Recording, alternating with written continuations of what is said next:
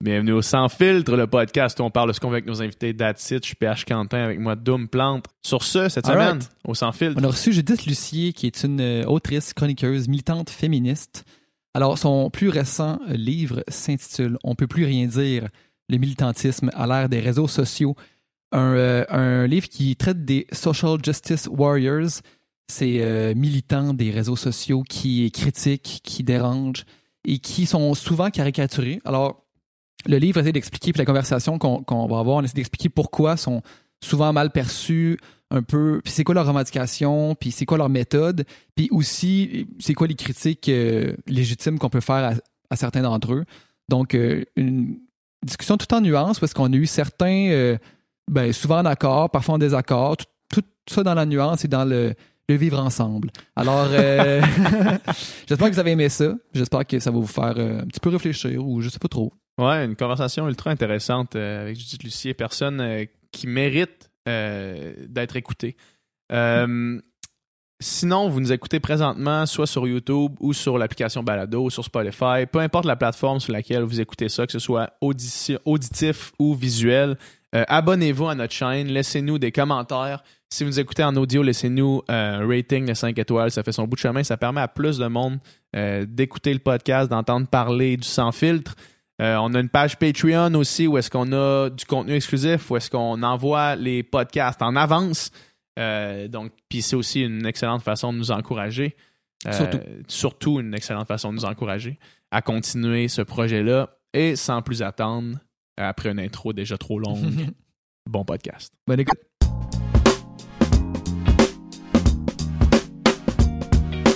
All right, Oh. ben, c'est commencé officiellement Yes. comme ça.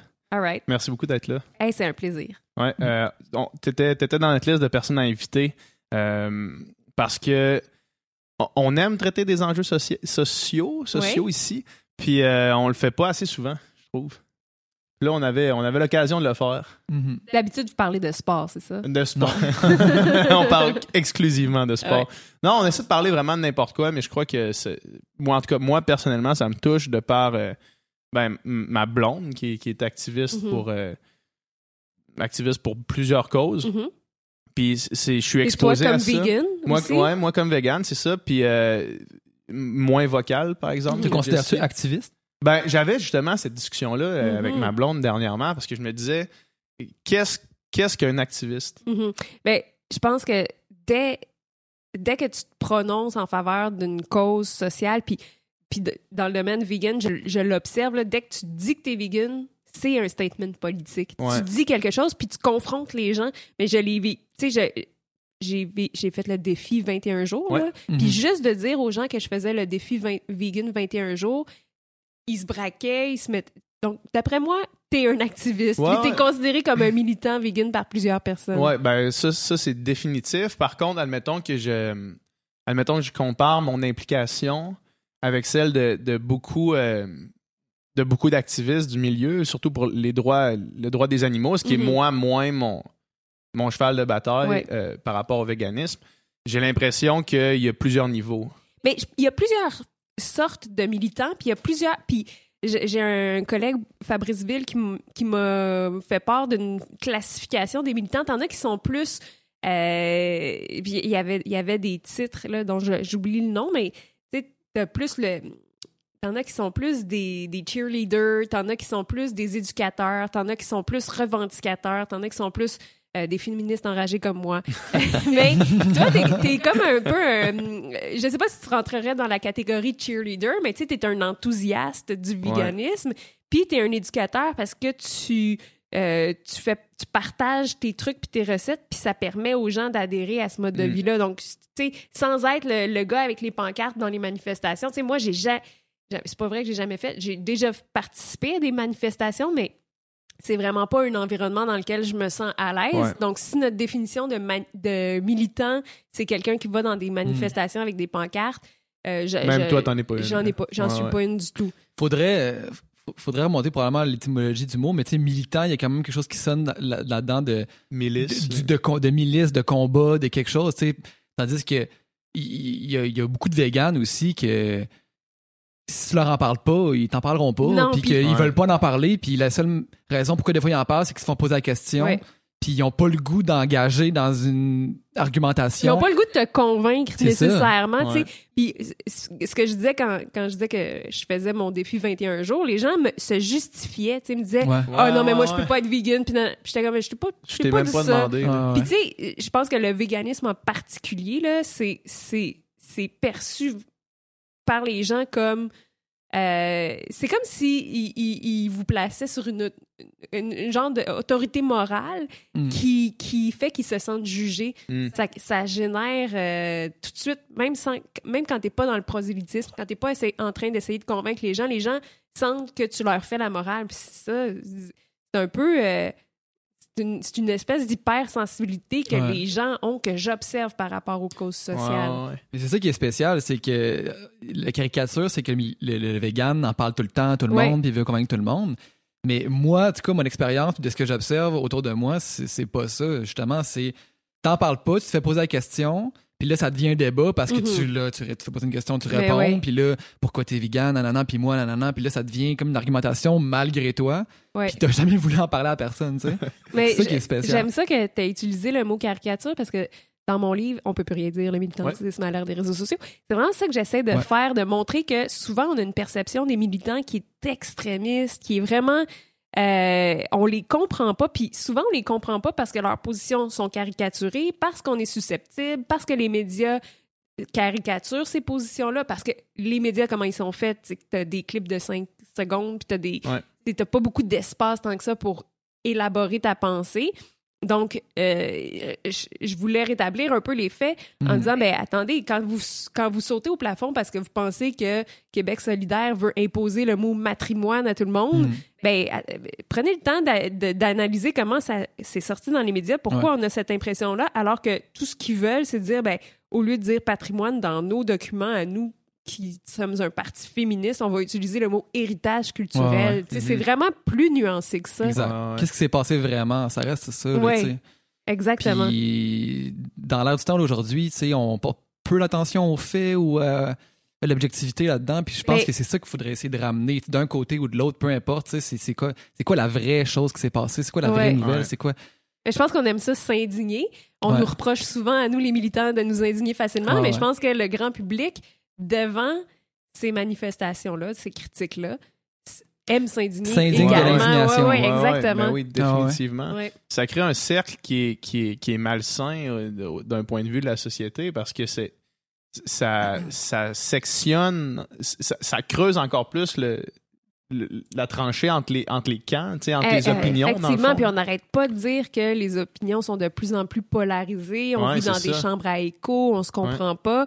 On se comprend pas, mais est-ce qu'on cherche vraiment à se comprendre ou à conforter nos idées, à pas vouloir écouter les idées des autres, euh, à, puis il n'y a rien de plus facile pour invalider une idée que de la caricaturer Ben oui. de la dépeindre Ouais. comme quelque chose de niaiseux puis ridicule. Exactement, oui. Fait que ouais, c'est ça que j'ai puis essayé de faire. j'ai- l'impression que c'est aussi comment que la société est construite, surtout sur Internet. Tu sais, toi, ton, ton, ton terrain de bataille, c'est les réseaux sociaux. Puis Mhm. j'ai l'impression que que c'est un environnement qui, qui encourage pas la nuance, qui encourage pas la discussion. Mhm. C'est un, tu sais, c'est un- c'est- ça encourage le, le, le clic, le clickbait, euh, ça encourage des- des- les, les idées les plus radicales parce que c'est c'est les autres qui suscitent le plus de réactions, puis ça carbure aux réactions sur les réseaux sociaux. Fait, que- fait que c'est ça qui, moi, qui, qui, me, qui me dérange. J'ai l'impression que les réseaux sociaux créent euh, de leur nature une polarisation euh, Mhm. qui, qui est plus grande qui, qui, qui- probablement qu'il y avait avant. tu sais. Absolument. Puis il y a- il y a- on commence à pouvoir démontrer ça avec des études. Puis effectivement, tu sais, l'indignation.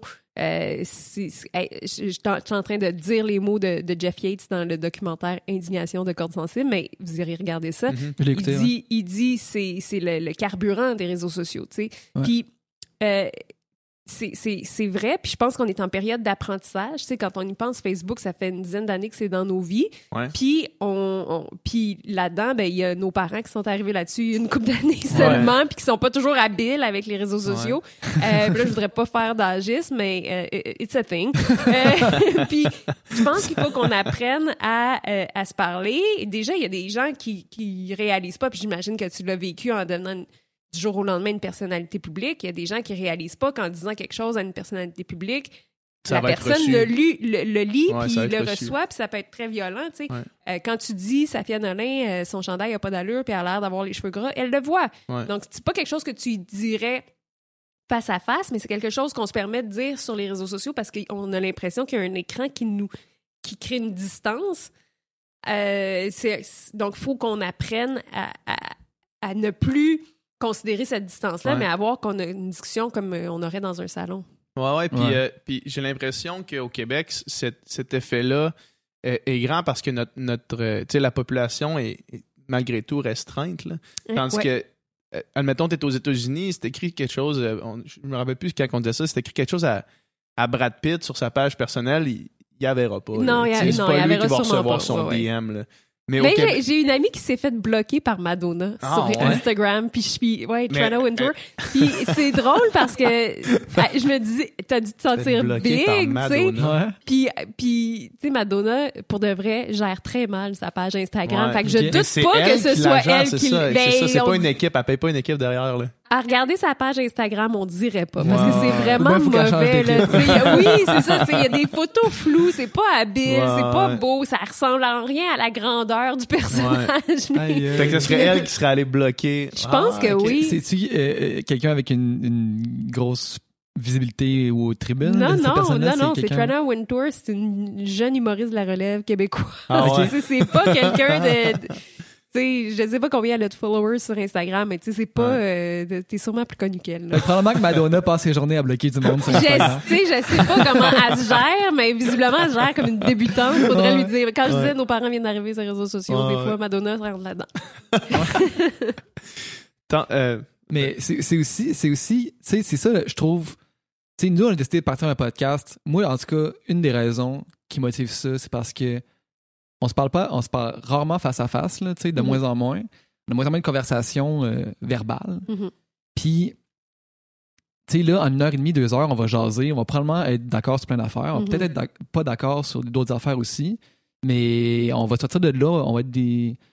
Tu sais, on sera pas pires amis. Puis, on, à la limite, on peut-être aller prendre une bière ensemble après. Là. Ouais, ouais. Tu sais, fait Je que- bois pas de bière, mais je comprends ce que tu veux dire. mais, mais c'est ça l'affaire, tu sais. Puis on est, on est de moins en moins d'accord en désaccord, j'ai l'impression.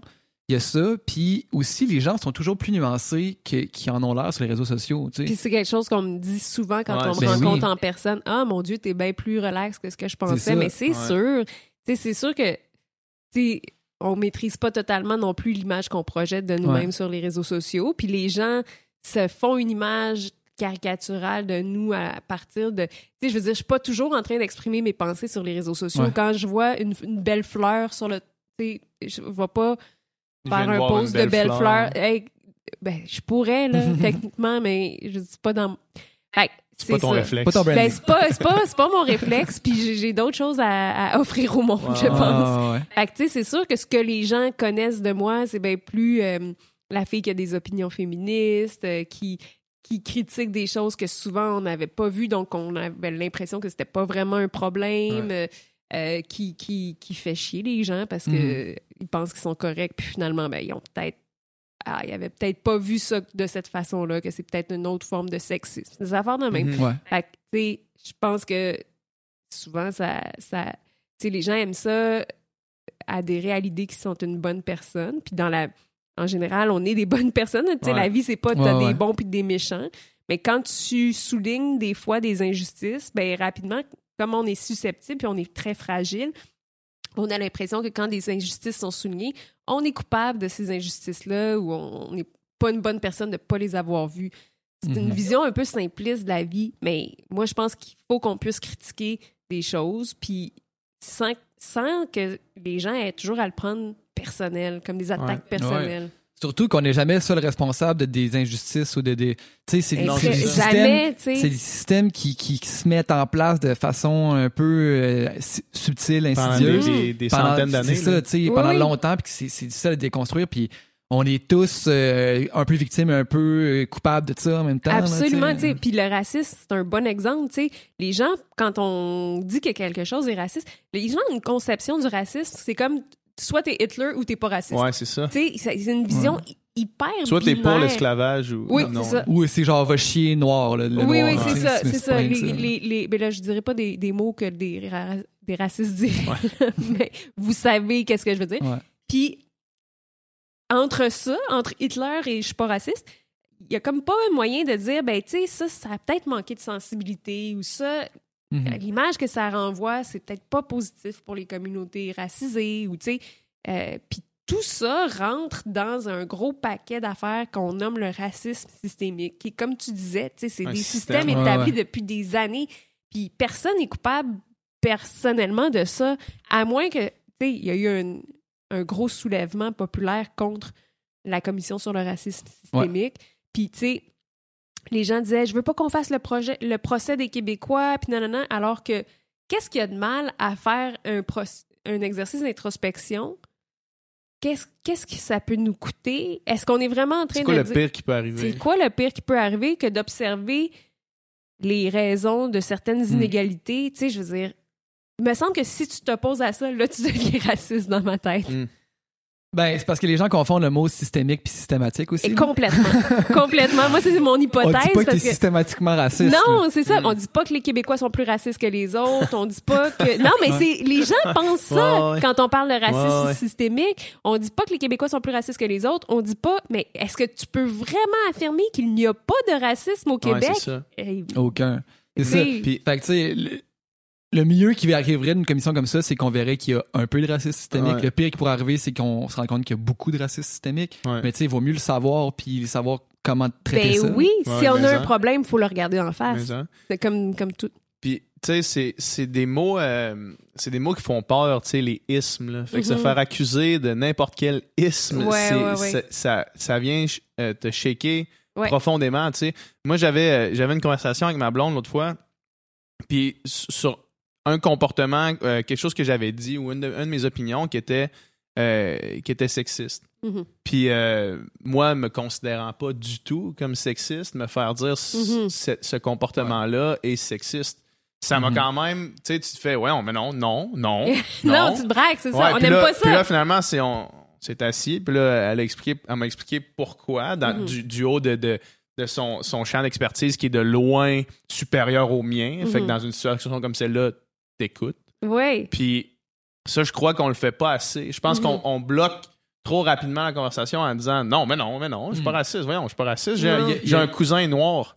oui, c'est ça. Ouais, ça, Puis ça, on c'est- s'en calisse. ton Ouais, cousin ouais, Ouais. noir. non, c'est ça. Ça n'a rien à point, voir. Ouais. Mais tu sais, il y a aussi une différence en dire Ben, bravo pour ton attitude, parce que c'est rare pour de vrai, les gens qui. qui c'est vraiment aussi simple que ça, là. Ra- Tu sais, écoute, essaie de comprendre, reconnais l'expertise de l'autre. Tu moi, ça m'arrive aussi, là, de me faire traiter de. de ben, de, de me faire, pas traiter de quoi que ce soit, mais de me faire dire, euh, que je peux être paternaliste ou que ce- ce- ce- cette façon de voir là, les choses est peut-être raciste ou, tu sais, faut vraiment juste dire hey c'est quoi? J'avais pas vu ça de même je m'excuse c'est pas Mais- plus compliqué que ça Tu sais, probablement dans, une- dans un monde où est-ce que j'habitais pas avec cette personne-là, probablement que j'aurais juste, je serais juste parti, j'aurais, ouais, c'est terminé simple. la Ben discussion automatiquement, tu sais, Mhm. puis je serais resté, euh, mon opinion n'aurait pas changé par rapport à, à mon dit comportement, tu sais. Mhm. Fait que là, c'est sûr que j'étais un peu euh, forcé de faire face à cette conversation-là, tu sais. Mais il y a aussi une différence entre dire c'est sexiste que tu as dit Ouais. ou c'est raciste ou Ouais, t'es raciste. con- Ouais, ouais, je- quand tu dis t'es raciste, c'est, c'est comme toute ton entièreté de ta Ouais, ouais. personne. là, Non, non, c'est ça. Puis des fois, on manque de nuances là, dans notre façon de nous exprimer. Puis, je, ouais. je le reconnais chez les militants, là, sont pas toujours habiles ou adroits dans leur Non. façon de dénoncer des choses. Mhm. Puis euh, même moi, je l'ai pas toujours été, puis je le suis pas toujours. Puis j'essaie de, tu sais, moi, naturellement, j'ai tendance à être baveuse puis arrogante. Ouais. J'essaie de faire attention à ça parce que je sais que je vais me mettre du monde à dos. Je vais, les gens, je vais, au lieu de les convaincre, je vais les faire se braquer. Ouais. Euh, c'est nouveau comme apprentissage pour moi, puis c'est, c'est, c'est beaucoup plus constructif.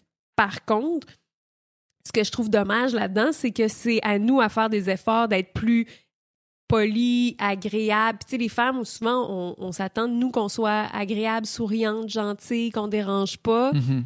Puis c'est un peu ça que je, que je fais pour arriver à mes fins, pour convaincre le plus de monde possible.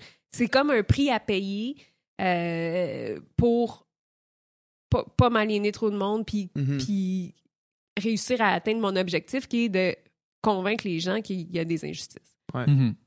ou de leur faire, de, tu sais, de leur faire reconnaître ces injustices-là, puis de, de changer. euh. C'est probablement pas la méthode la plus facile, mais c'est certainement la plus efficace, par Mhm. exemple. Parce oui, puis tu sais, je, je comprends la colère des autres de pas vouloir. Tu sais, des fois, euh, euh, dans, dans mon livre, j'explique plusieurs euh, concepts utilisés par les militants, dont un qui s'appelle le tone policing. Mhm. Le tone policing, c'est polisser le ton de la personne. Mhm. C'est-à-dire, au lieu de. Au lieu de d'écouter ce que la personne a à dire, on va dire ben tu te prends pas de la, de la bonne façon pour me le dire. Mais en même temps, cette personne-là qui dénonce ce qu'elle vit Mhm. souffre. C'est comme puis l'exemple que je donne pour illustrer le tone Tu me policing. piles sur le pied, aïe, tabarnak. Ouais, J'ai c'est lu ça. ton livre. Ouais. OK, c'est bon.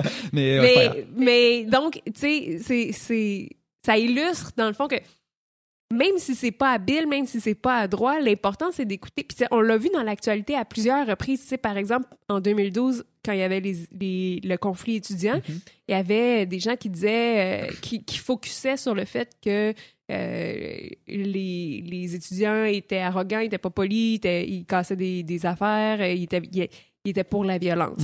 Euh, quand il y a eu la, Sans, sans porter aucune, au- au- aucune considération pour à ce qui était propos, derrière. puis pour ouais. tous ceux qui ont des propos totalement euh, euh, polis et euh, habiles et, et Ouais. nuancés. Ça, ça reste sans doute une minorité, tou- toujours. Là. Oui, il, y a toujours des, il y a toujours des pommes pourries dans chacun des groupes, puis il y a toujours du.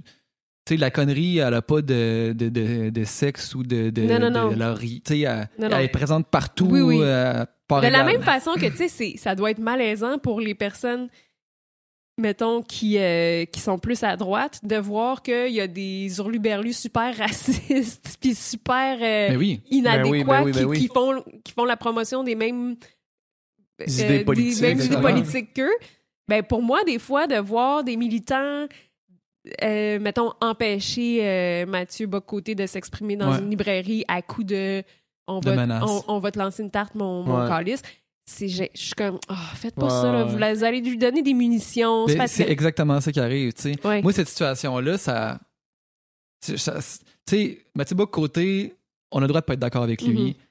Mm-hmm. Mais tu sais, c'est un intellectuel relativement, tu sais, quand même crédible pareil. C'est un Mhm. gars qui sait de quoi qu'il parle. Il, il- il est conservateur, il est de droite.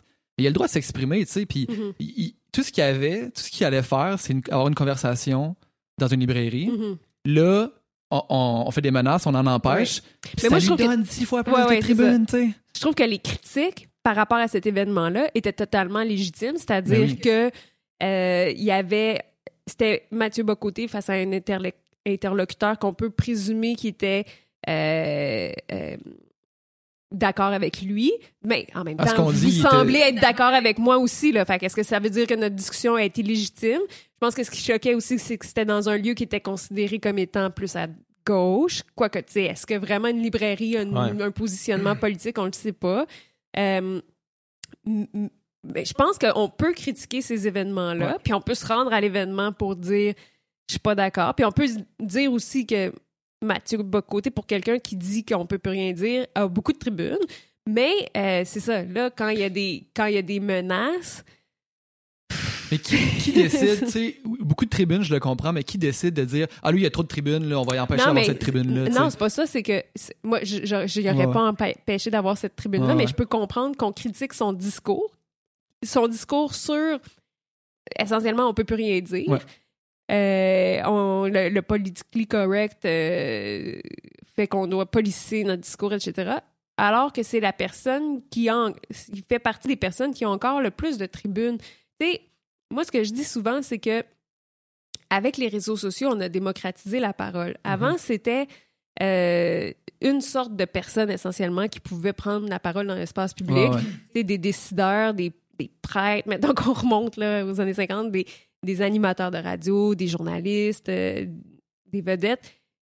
C'était des gens privilégiés. Aujourd'hui, la parole s'est démocratisée. Euh, une femme noire handicapée peut témoigner de son expérience sur Facebook et rassembler autour d'elle des gens qui vivent la même situation et créer un mouvement. C'est comme ça qu'on a eu des mouvements comme MeToo, comme euh, euh, des, des, des- où des femmes se, se sont mises ensemble et ont réalisé crime, on vit ça de manière commune, on vit des situations on- qui ont qu'on- dont on parle pas nécessairement dans les médias, est-ce qu'on peut mettre ça de l'avant? Puis là, c'est ça aussi qui a, qui a fait un- qui a créé une espèce de renouveau du féminisme parce que Mhm, dans les mhm. années 80-90, c'était comme un peu gênant de dire qu'on était féministe. Donc vrai. tout ça a permis à des, des nouvelles sortes de personnes de prendre la parole. Et donc, quand les gens disent on peut plus rien dire, réellement, ce qu'ils veulent dire, c'est on peut plus rien dire comme avant sans se faire répondre. Ouais. On n'a plus le monopole Il y a, il y a de ce la parole.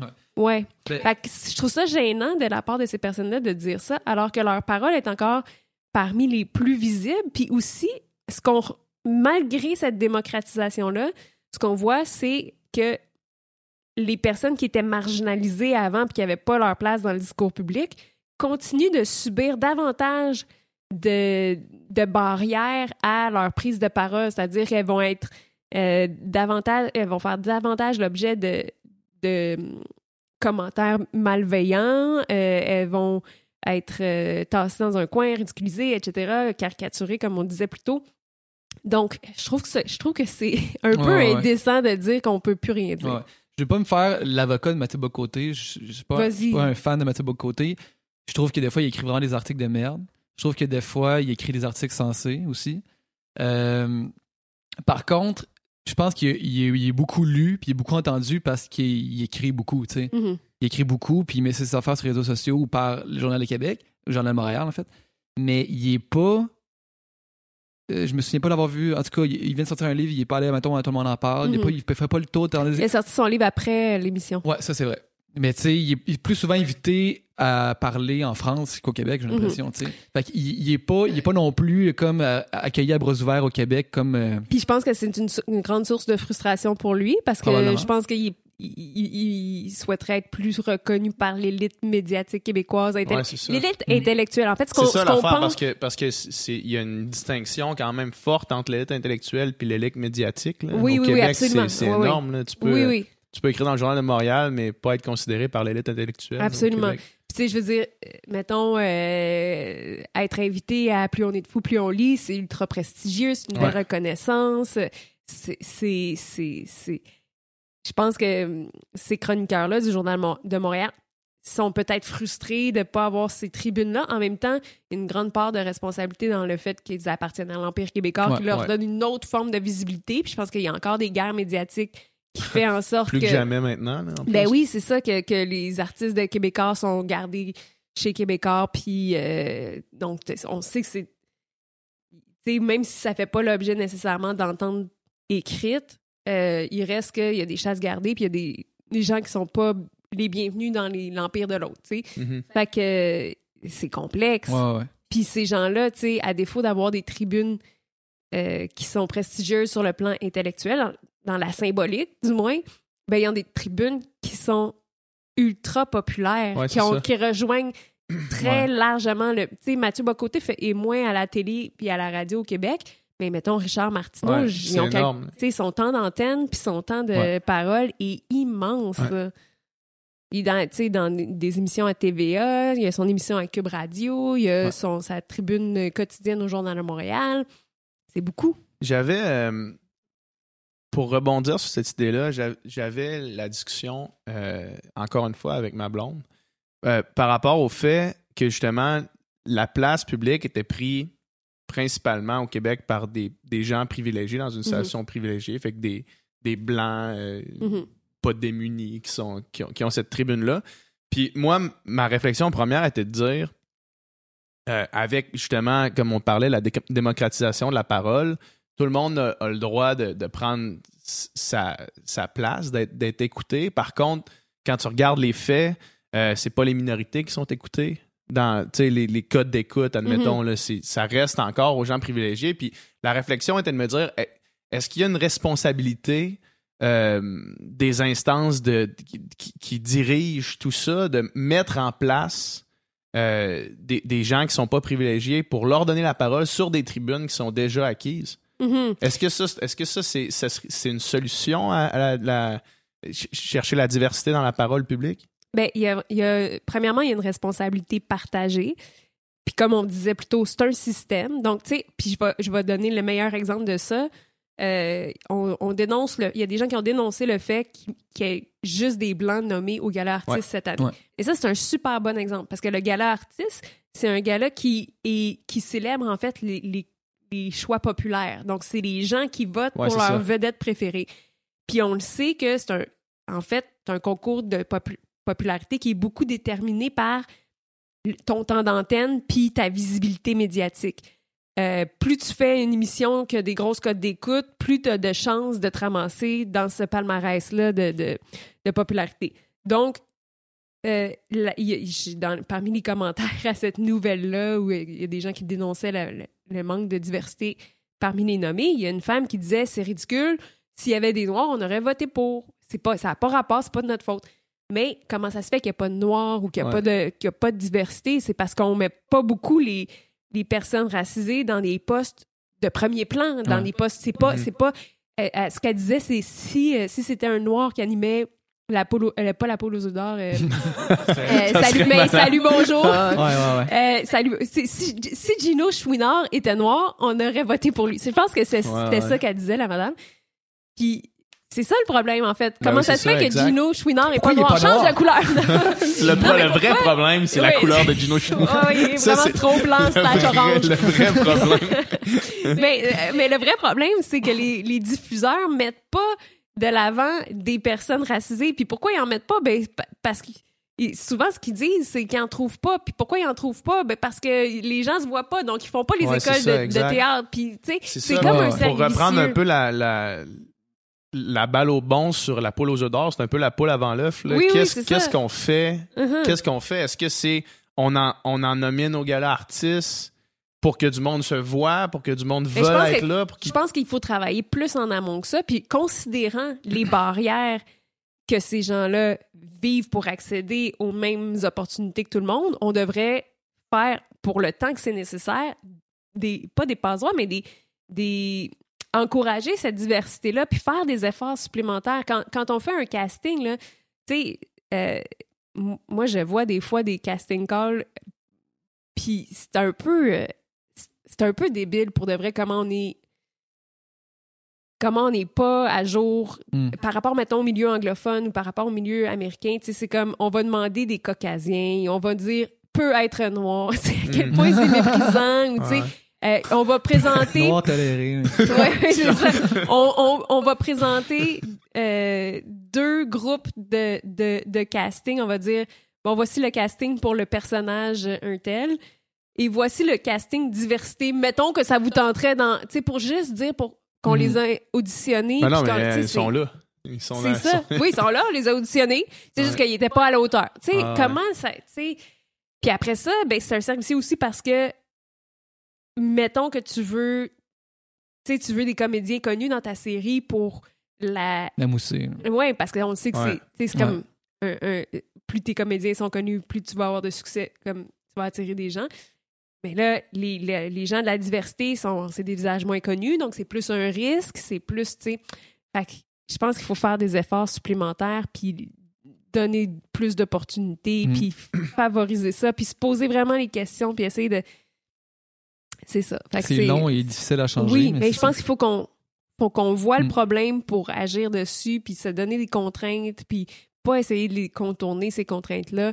Euh, ouais. Il y a beaucoup de, C'est- de c'est- travail à C'est faire. évident qu'il y a un problème de, de diversité puis de représentativité euh, dans les médias puis tu à l'écran en général. Cela dit, moi, des fois, j'ai un peu de. tu sais, Il y a, il y a quand même de la diversité d'opinion, même si, Mhm. mettons, il n'y a, pas de diversité, moins, moins de diversité de, de couleurs ou tu sais, peu importe. Tu sais, puis le concept de privilège, c'est pas non plus parce que tu as tous les privilèges que tu es un nono ou que tu Non, non, Non, t'as c'est jamais ça, la- tout. c'est jamais ça la question. tu sais, on, on, on, on regroupe les gens en, en groupe, là, tu sais, Mhm. évidemment. Tu sais, les, les, fi- les femmes, les, personnes racisées, les Mhm. personnes handicapées, les, les hommes. Tu sais, moi, personnellement, les privilèges, je les ai toutes. Mhm. J'ai- mon père est médecin, euh, je suis blanc, je suis hétérosexuel. euh, je les ai toutes, tu sais. Est-ce que ça discrédite ma parole avant même que j'ai ouvert la bouche? Je pense pas. Puis est-ce que j'ai quelque ça. chose en commun avec, mettons, euh, tu sais, j'ai probablement beaucoup plus en commun avec toi au niveau des idées qu'avec Richard Martineau, justement, Mhm, tu sais. mhm. Fait que ça définit pas. Faut faire attention de pas pré, euh, prédéfinir la, Non, la parole de quelqu'un absolument avant qu'il c'est parle. jamais, c'est jamais ça dont il est question quand on parle de privilège. par contre, tu disais, il y a une grande diversité d'opinions, c'est vrai, mais il n'y a pas une grande diversité de perspectives. Mhm. Puis, on, on Ouais, a des perspectives a, il y a différentes. une nuance, il y a une nuance Ben, intéressante. quand- je trouve, en fonction de nos sensibilités. Tu sais, c'est sûr que moi, mettons, ça fait des années que je parle des personnes trans. C'est Ouais. un sujet qui me tient à cœur. J'en connais plusieurs. J'essaie d'être une bonne alliée puis de mettre de la- de l'avant leurs enjeux tels que moi, je les perçois. Mais les personnes trans vivent des, des problématiques que, que je peux pas que tu imaginer peux pas comprendre Que- nécessairement. non, puis que leur perspective est jamais mise de l'avant parce qu'en ce moment, au Québec, il n'y a aucune personne trans qui a de tribune régulière. Donc, tu sais, à chaque fois qu'on qu'on met. Puis, tu sais, mettons, on peut dire, hey, il y a eu beaucoup de choses sur les personnes trans, là, récemment. là. Mhm. Il y a eu une série à Canal Vie, il y a eu euh, euh, des documentaires à Télé-Québec, il y a eu. Caitlyn Jenner. Il y a Caitlyn Jenner. Euh, Puis, en même temps, quand je parle à des personnes trans, ils me disent Ouais, mais tu sais, mettons, ces séries-là, ça focus beaucoup sur les transitions génitales, euh, ça fait pas partie, Mhm. ça parle pas tant que ça de notre réalité, et ça, ça oublie de mentionner plein de réalités qui font vraiment partie, mettons, de, de, de notre communauté, par exemple, la prostitution, les personnes racisées qui vivent d'autres enjeux supplémentaires, euh, tu sais. Puis, en fait, ça, ça montre que on présente les réalités trans, mais toujours de notre perspective à nous, de gens qui ne vivons pas Ouais. ces, ces perspectives-là, ces, ces situations-là. Fait que c'est quand même, je trouve que quand même, puis ça veut pas dire que m- ma parole est invalide par rapport aux enjeux trans, Mhm. mais il faut pas qu'il y ait juste la mienne.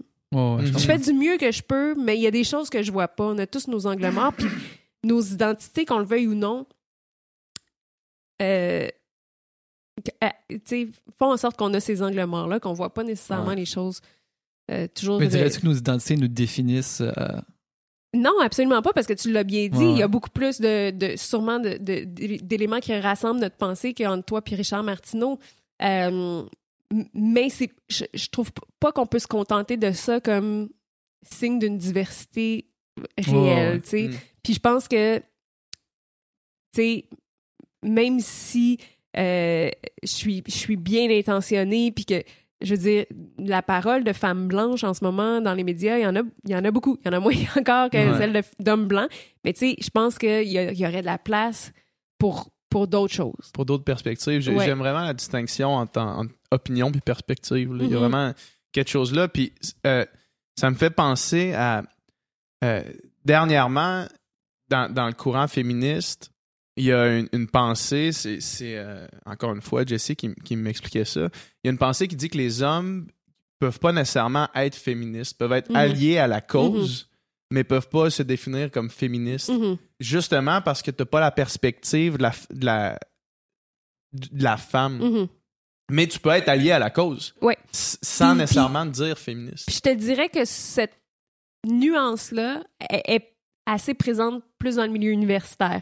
Parce que je pense que pour le grand public, c'est confondant, puis ça Ouais, fait que, ouais. ben là, si c'est comme ça, euh, de, allez, allez donc, vous... Mais toi, moi, j'entends ça, puis euh, Ouais, ça, ça peut- ça, me- ça me convainc pas. Là. Non, c'est ça. ça, ça- je, pourrais comprendre que ça fasse comme, mais voyons, vous êtes donc bien... euh, c'est donc bien compliqué, finalement, vous sont bien pas inclusifs. Oui, c'est ça. Ouais. En même temps, ça, c'est intéressant. Tu sais, je veux dire, il y a une autre chose qui fait souvent, qui discrédite le mouvement féministe, c'est justement les choses, les, les réunions euh, non mixtes.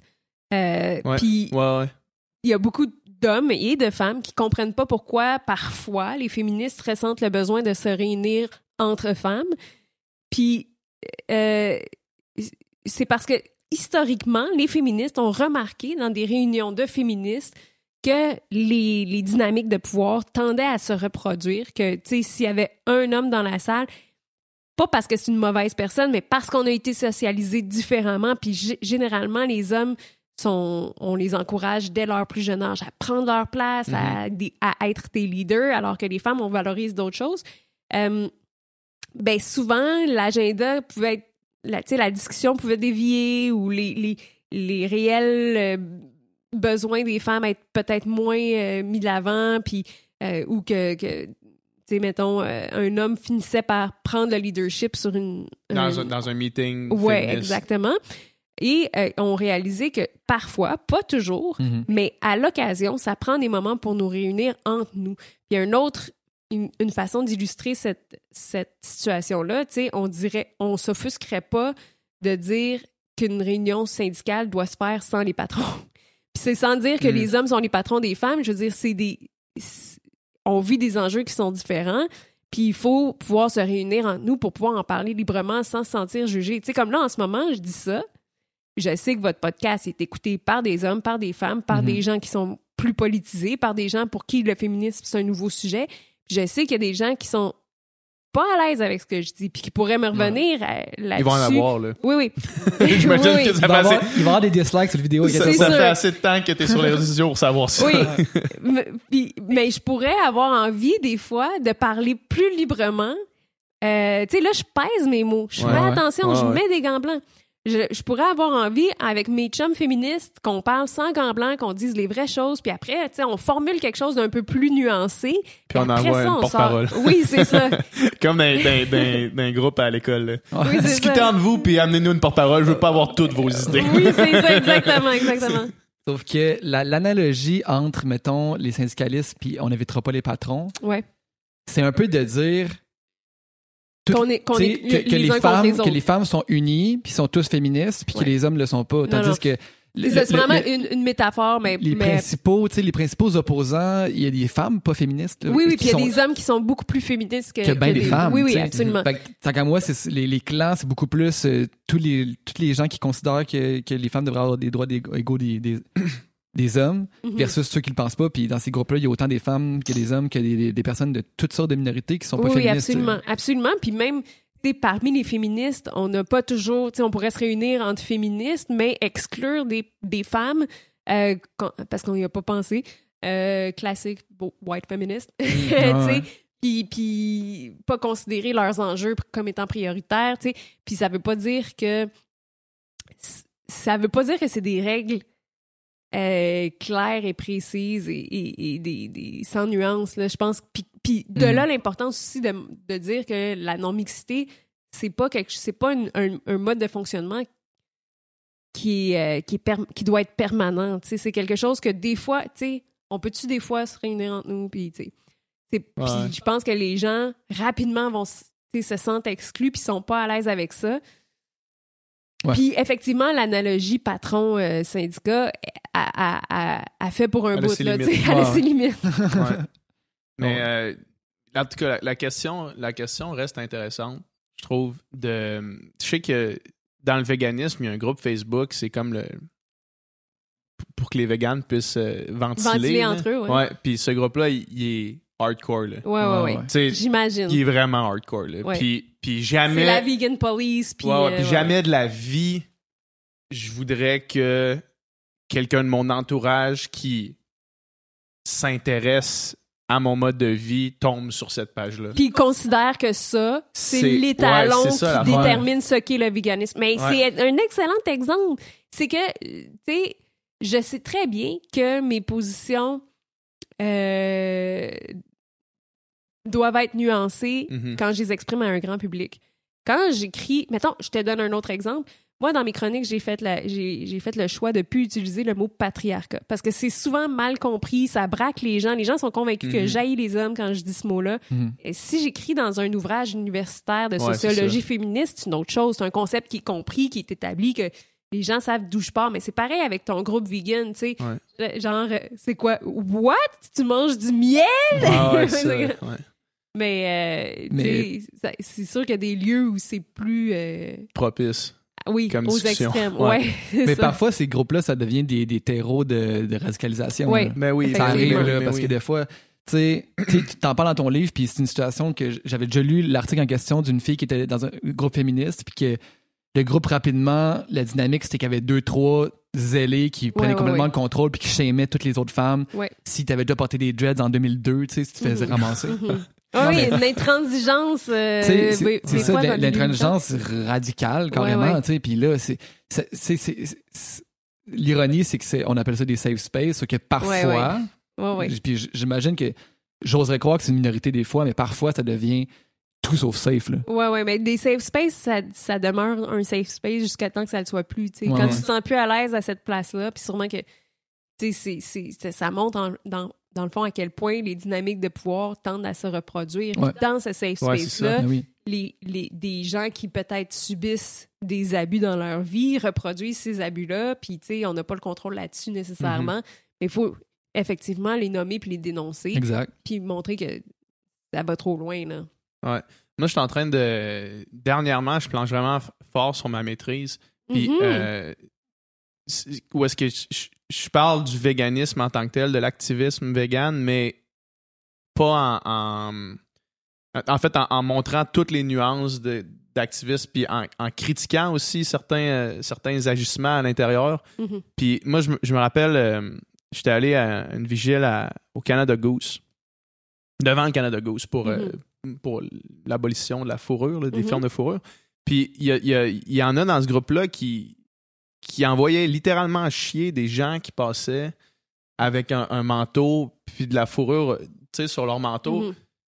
Euh, moi, ça m'a écœuré de Mhm. ce genre de manifestation-là. Ça m'a écœuré de ce que ça représentait parce que je voyais toutes les autres qui Mhm. tenaient une pancarte sans dire un mot, avec des faits, avec Ouais, des, ouais, des ouais. trucs, qui, qui faisaient ça ultra passivement, puis que la police était là, tout le monde chillait, c'était relax, puis t'avais deux, trois qui faisaient juste crier, puis le gars qui se fait crier après, là, il revient chez eux, il dit pas « Hey, il y avait une manif vraiment passive. qui m'a sensibilisé, sensibilisé. oui. Il dit « Laisse Aucunement. gang de calices Ouais, de, ouais. de, de véganes qui, qui m'ont crié après. Puis ouais. jamais de la vie, ce gars-là va. Ou cette personne-là va s'ouvrir à une opinion qui. Mhm. Tu sais, il, il écoute tout le monde en parle, il va voir Jean-Philippe Cyr parler du véganisme. Probablement la meilleure entrevue Mhm. euh, de tout le monde en parle, tu sais. Puis il va juste faire Ah non, un autre site vegan. Alors que le message, puis même le. le le messager, tout ça, c'est parfait là, si tu veux Mhm. t'ouvrir à, à cette discussion-là. Mais là, lui, ça va juste, cette personne-là, ça va juste bloquer à cause de cet incident précis-là. Mais oui, puis Tout son entourage aussi. Pendant le débat sur Slav, euh, tu sais, il y avait des critiques super légitimes qui étaient formulées à l'endroit du processus créatif.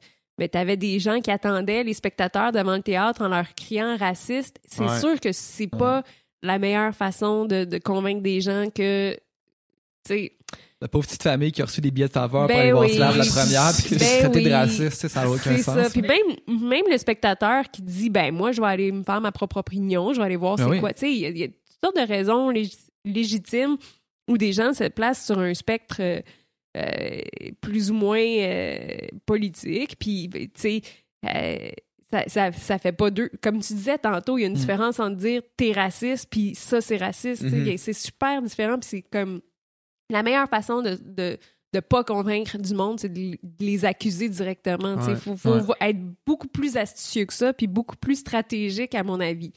Et sais, il y avait des critiques, et c'est ça, super valable, comme tu dis, euh, du spectacle slave qui mérite réflexion.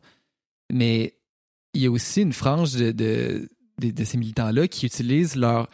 Tu sais, d'utiliser ton droit de parole pour empêcher l'autre d'avoir son droit de parole, tant qu'à moi, c'est Ah, une ligne à ça, ne je pas franchir. je suis pas d'accord parce que ben, jamais il a été question d'empêcher le droit de parole de qui que ce soit. Les, les ma- mais il y a des gens qui ont. Pe- Peut-être qu'il y a une personne qui a dit... En fait, il y a une personne euh, qui était porte-parole de d'un, des groupes militants là, qui était à la Mhm. manifestation qui a dit on veut pas euh, Mais non, que- mais il y avait de la pression pour que le festival de jazz annule le spectacle. Mais les militants, la majorité des mi- militants ont pas demandé l'annulation du spectacle. Ouais, mais ça, ça, a été amalgamé Ouais. à on veut annuler le spectacle. La majorité des militants disaient on veut critiquer cette- cet espace-là. Puis quand tu disais, tu sais, je trouve ça dommage que ces gens-là utilisent, utilisent leur temps de parole, ils en ont déjà tellement peu Ouais. que, tu sais, alors que quand on regardait les, les, le- les gens qui s'exprimaient sur Slav, une majorité dans les médias, une majorité là comme 90% étaient blancs. Ouais. Les puis les deux trois personnes racisées qui étaient qui qui qui ont qui se sont exprimées vraiment dans l'espace public. euh, parmi ceux-là, il y avait Fabrice Ville qui venait d'être envoyé du journal Le Devoir, puis Ouais. qui a été rappelé en renfort pour s'exprimer sur cette, cette polémique-là. Ça montre à quel point on a un problème de diversité. On a, on a euh, euh, des médias blancs qui s'expriment sur des sujets qui touchent les communautés racisées. Tu sais, il y a vraiment une inégalité dans les tribunes. Fait qu'après ça, qu'on en pointe un du doigt puis qu'on dise il veut nous empêcher de parler alors qu'on est tellement en majorité puis qu'il n'y a personne qui va nous empêcher de parler. Dans les faits, c'est le festival qui a, qui a change- qui a décidé Oui, pour, peut- pour on- des raisons. Il n'y a pas eu le choix, là. Parce oui, que- mais tu dis qu'il n'y a Non, pas eu le choix, mais J'ai aucun problème avec le fait. J'ai aucun problème avec le fait de, manifester. Aucun problème. Je pense que c'est essentiel Mhm. dans la société. Euh, J'encourage ça. J'ai déjà manifesté moi-même. J'ai aucun problème avec le, le fait d'écrire euh, une chronique, d'écrire euh, un texte qui critique. Mhm. Genre, je suis all-in, là, 100%. C'est- C'est juste à la, à la seconde où ce qu'on dit on doit annuler ça, on- cette personne ne devrait pas parler, comme Mathieu Bocoté ne devrait pas même une tenir son personne qui a événement. dit ça Ouais, c'est ça. contre 100 000 qui ont dit le contraire. Fait qu'il y a une- aussi, il faut considérer le rapport des forces en présence. Puis la personne qui a dit ça a aucune crédibilité dans le sens... Puis je veux pas minimiser la portée de sa parole, mais c'est pas à cette personne-là qu'on donne du crédit. La raison pour laquelle le festival a annulé Slav, c'est pour des raisons stratégiques, commerciales. Euh, il voulait pas avoir de troubles. Name. À chaque fois qu'on prend la parole, on fait le calcul des coûts et bénéfices puis on décide si oui ou non ça vaut la peine de s'exprimer. Je suis sûre que tu en fais l'expérience. Il y a plein de fois où tu te dis ah je vais j'aimerais ça publier ça mais et compte tenu que je m'adresse à, Beaucoup de fois où est-ce que je fais pas ce que j'aimerais faire. oui, exactement. C'est sûr qu'on s'auto-censure. Puis comme tu dis, des fois, on n'a pas le choix, mais on, on fait le choix de de, de Le, pas le subir. festival est resté derrière Slav pendant longtemps, jusqu'à temps qu'il semble que, que là, ça débordait. Là, tu sais, oui, puis qu'il y avait le un, un regard international qui pouvait miner Ouais. sa Ouais, c'est ça, crédibilité à l'international. un lien. là. Tu sais, Mais Sauf que, tu sais, dans les, des fois, dans les médias, ça, les titres, c'était plate- le show raciste slave, ou tu sais, des fois, c'était c'était très amalgamé aussi. vraiment écrit ça? Ben, peut-être pas. accusé peut-être pas de racisme ou accusé de. Peut-être pas New York que- Times, mais tu sais. euh, tu sais, il y a un musicien qui, qui- qui a annulé son spectacle en raison de ça. Tu sais, moi, je me questionne. Mais c'est son choix. Oui, c'est son choix, mais je me questionne est-ce que, la- que le- que la décision est vraiment prise en connaissance de cause? Dans, dans tout ce débat-là, peu de gens ont vu le spectacle. Mais, tu sais, je, com- je, com- je- je comprends les critiques, puis à la limite, en fait, je suis d'accord avec les critiques, là, le fait que, qu'il, devrait avoir plus de personnes Mhm. noir euh, à l'intérieur, au sein Ouais. de ce spectacle-là. là.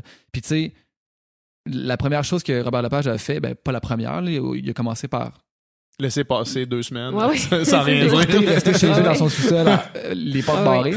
Mais euh, Il a commencé par strictement rien faire. Ouais, ok, on va s'asseoir puis on, on va discuter. tu sais. Oui. Puis il y a une, une bonne attitude d'ouverture. Mais quand tu dis la plupart de ces gens-là n'ont pas vu le spectacle, je, je pense à Marie-Lou Craft qui, a- qui a été la, la blogueuse qui a initié la réflexion sur Slav. Dans son texte, là, elle reconnaissait Ouais, ouais. que sa critique portait sur le discours entourant le spectacle et non sur le spectacle qu'elle avait évidemment pas, lu, pas vu parce qu'il n'était pas Mhm. diffusé, mais elle, se- elle disait quand on présente, quand on parle d'un spectacle, on, dé- on est déjà en train de discourir sur ce qu'il est puis ce qui, ce qui- sur l'objet culturel. Après ça, elle, là, elle a été traînée dans la boue là, par des, des chroniqueurs qui ont tellement Hmm. plus de pouvoir qu'elle. Mettons, Nathalie Pe- Petrovski là, l'a traité comme une espèce d'écervelé qui n'a pas vu le spectacle qui se permet de critiquer sans avoir vu, alors que Marie-Lou accuse cette, Ouais, cette ouais. affaire-là dans son texte. Et, et après ça, les gens ne, ne lisent que Nathalie Petrovski parce qu'elle a Ouais. beaucoup plus, plus de pouvoir, une, tra- une tribune beaucoup plus puissante. Et se font une idée de Marie-Lou Craft à travers le, le regard de Mhm. Nathalie Petrovski qui était très sévère. T'es déjà Donc- rendu au deuxième niveau de, de réflexion. là. Absolument. Pour revenir à l'artiste qui a euh, annulé son spectacle, Mhm. je veux dire, c'est un choix personnel que tu peux faire. Lui, Ouais. il s'est privé de revenus, s'est privé Ouais. d'opportunités, il s'est privé. Comment après ça on peut l'accuser? Puis ce que je trouve dommage, c'est que souvent, les personnes qui dénoncent ce qu'ils perçoivent comme des injustices en paient beaucoup plus le prix que ce qu'on ce qu'on ce qu'on voudrait croire, alors qu'on a l'impression que ces gens-là tirent des bénéfices ou font ça pour leur propre Mhm. euh, pour se donner de la valeur ou pour Hmm. je pense que ces gens-là font ça parce qu'ils vivent des injustices puis ils ont, ils ont ouais. le besoin de les nommer. Fait qu'après ça, je trouve ça.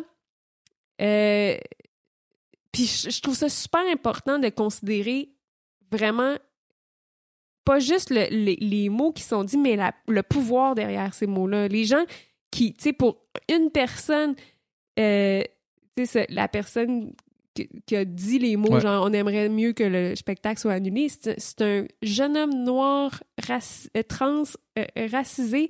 euh, zéro, il y a zéro impact, lui, dans, dans, dans quoi que ce soit. Puis, hey, c'est du quoi? Une autre affaire qui est arrivée, lui, il était invité, Lucas Char- Charlie Rose, il était invité à Tout le monde en parle Mhm. pour parler de ça avec Betty Bonifaci. Son invitation, il a été désinvité. Il y a personne qui a fait un scandale avec ça, alors Mais que... il y a eu quelqu'un, il y, a- il y avait une femme qui Oui, représentait le mouvement quand même. Oui, mais comment ça se fait qu'on dit on préfère on préfère donner la parole à une femme qui a adhéré à la proposition de Betty Bonifaci qu'à quelqu'un qui est encore Contre. En- qui a encore des critiques à formuler à cet endroit-là. Il y a quand même quelque ouais. chose là-dedans.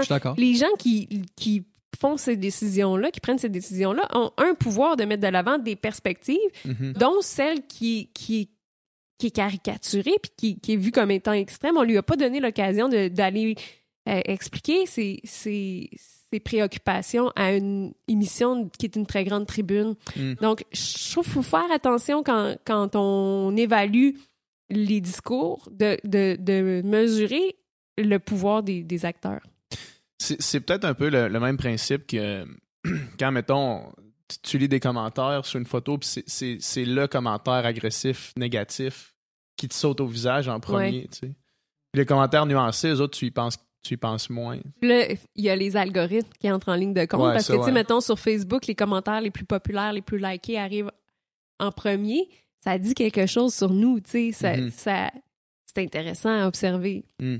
Mais, mais des fois, c'est les, les, les, les plus extrêmes. Mais l'algorithme étant fait comme il est, mais je... C'est souvent les conflits qui, qui, qui Ouais. reviennent en premier. En, en sortant de la, de la question de slave, moi, ce qui me dérange, dans le fond, c'est souvent ce que j'observe, c'est quand il y a beaucoup, quand il y a des gens qui embarquent dans des mouvements ou dans des, dans des événements, puis qui prennent position, puis que tu- certaines personnes, c'est pas tout le monde qui, a- qui la réflexion aussi euh, aboutie ou nuancée ou, tu sais, ou, ou à point que, mettons, euh, ma- euh, la Marie-Lou dont tu parles. Mhm. Euh, tu sais, puis des fois, ça crée des aberrations. Tu sais, mettons, tu récemment aux, États-Unis, c'était les, les petits gars avec leur casquette euh, Ouais, MAGA, là, tu sais. Mhm. Que là, il y a- dans le court extrait, ils semblaient se moquer d'une personne autochtone.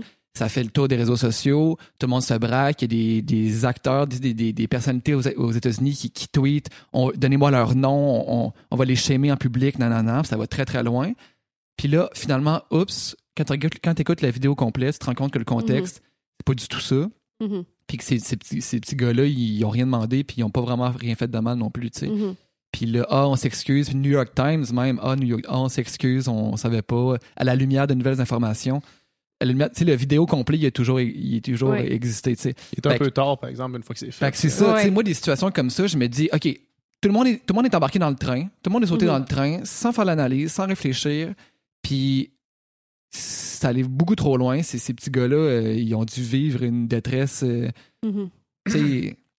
C'est des petits gars, c'est des petits pro-Trump euh, blancs, américains, euh, ados, au- au- auxquels on n'a aucune sympathie à la Mhm. base, on n'a pas de Ben, sympathie tu pour... dis ça, mais t'en as, beaucoup plus d'empathie, on dirait, pour ces jeunes-là que pour Marie-Lou.